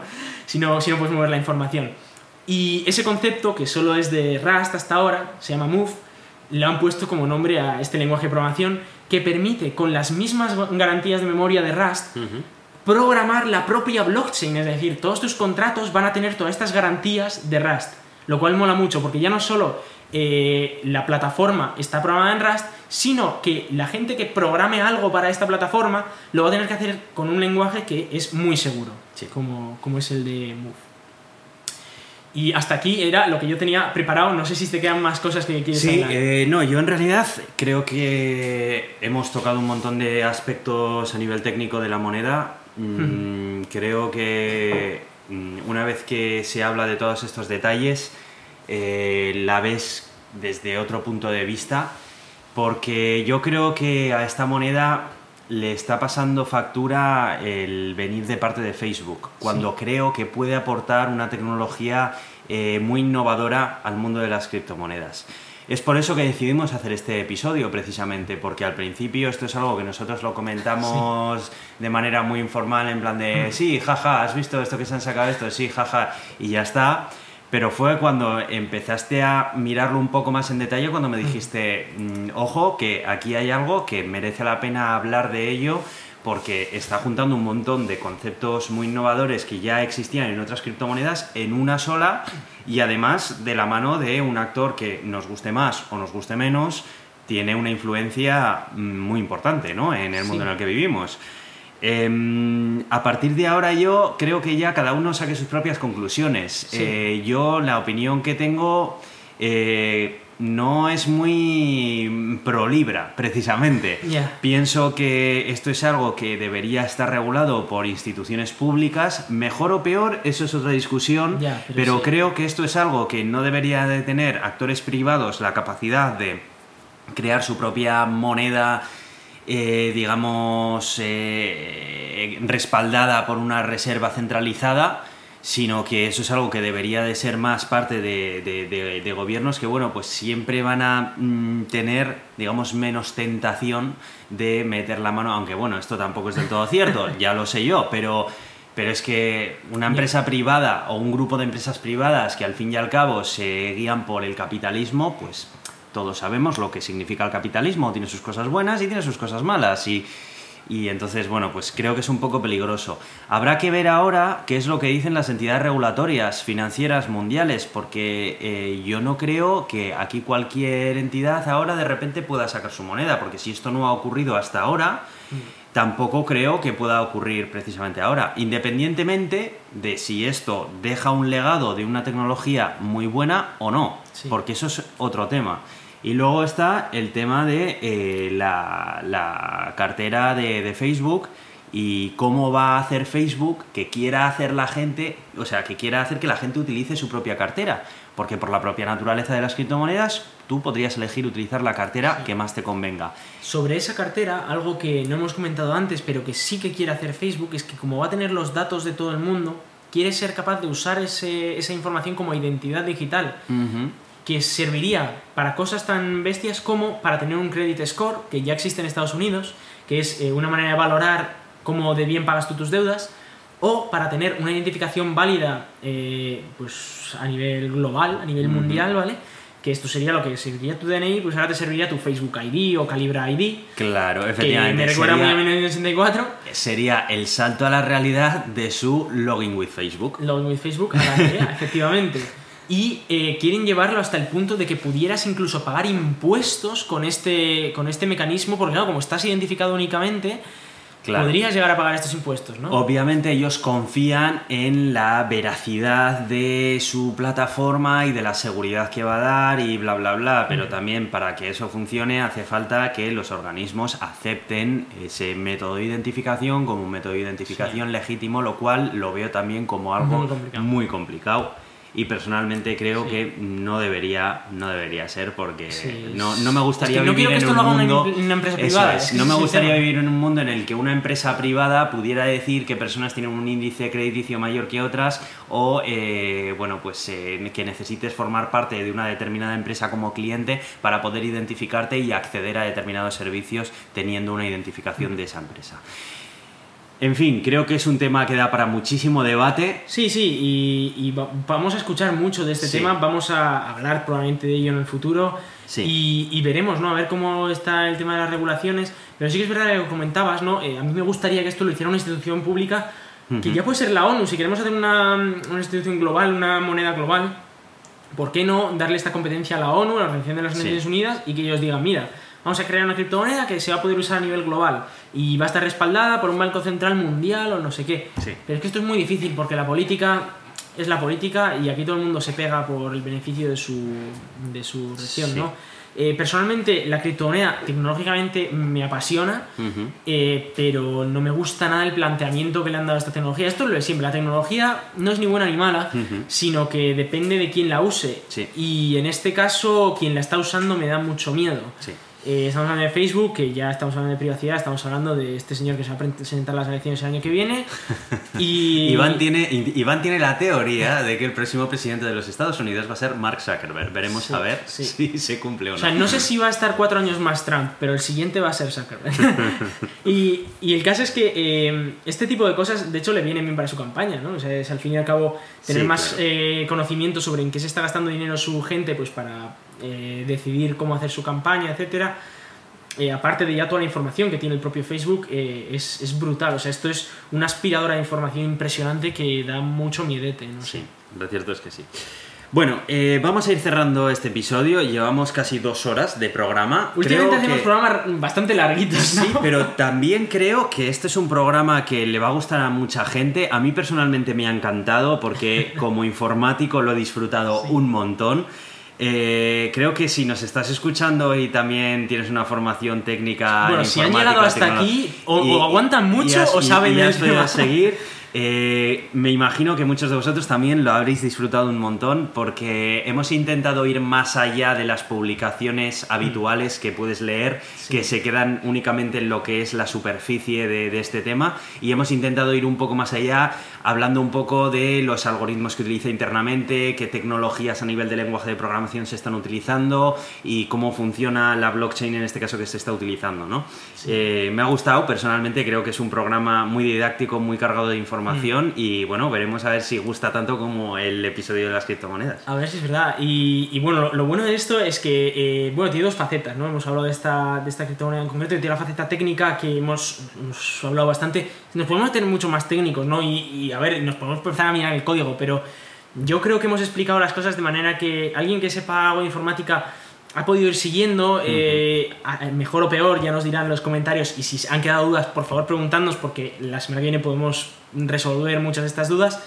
Eh, y, en cualquier caso, yo creo que da también una idea de cómo funcionan estas cosas, ¿no? De que estamos escuchando estas palabrejas de blockchain, de criptomonedas, de cosas súper raras y que muchas veces no nos queda claro en la cabeza de qué, significa una blockchain, eh, cómo me puedo hacer yo una en casa y sí, la respuesta es sí, y no es muy complicado. Una blockchain te la puedes hacer en una tarde, no es muy complicado. Luego ya tener eso, seguridad y escalabilidad y tal es otro tema, ¿no? Pero pero eh, son términos que no son una locura, que no es algo del inframundo ahí de los informáticos que nadie entiende, hmm. lo podemos entender todos. Eh, os recomiendo muchísimo, si en algún momento os habéis perdido, es porque hemos obviado algunas cosas que dijimos en ese episodio 89 y os recomendamos que escuchéis ese, pues para coger un poco ya la tralla de, esto de las criptomonedas y, escuchar ya un poco la parte más técnica de este, porque probablemente muchas de estas cosas eh, sean un poco complicadas de entender, eh, sobre todo si, información en informática es muy complicado entender esto y, entendemos que, va a haber dudas y que va a haber gente que igual no, no coja la, idea completa, ¿no? Pero bueno, eh, también hemos hablado a nivel global lo que significa esto eh, los problemas de privacidad que da esta moneda, eh, el tema de Facebook, ¿no? de cómo está controlando, de qué decisiones han tomado, incluso por la parte financiera hemos hablado mucho y que nosotros de finanzas pues sabemos lo muy justo. Y bueno, yo creo que nos ha quedado completillo el Sí, yo creo que sí. Bueno, pues nada, lo dicho, vamos cerrando. Eh, nos podéis escuchar en Euska Digital los martes a las 7 de la tarde. También aparecemos en Radio Podcastellano y también estamos en la comunidad de Ciencia Creativa Escenio, que pertenece a la Cátedra de Cultura Científica de la Universidad del País Vasco. Nos podéis enviar vuestros mensajes con dudas o cualquier otro comentario a elgatodeturin.gmail.com y también estamos en Twitter como arroba el gato de Turing. Tenemos también una página en Facebook, a la cual no hacemos mucho caso, también tenemos que decir, lo sentimos mucho. Y eh, también estamos disponibles para que nos escuchéis y nos valoréis en iTunes, Evox, Spotify y TuneIn. Yo soy Aitor, arroba cronosnhz en Twitter. Y yo soy Iván, arroba en Twitter. Muchas gracias y hasta pronto.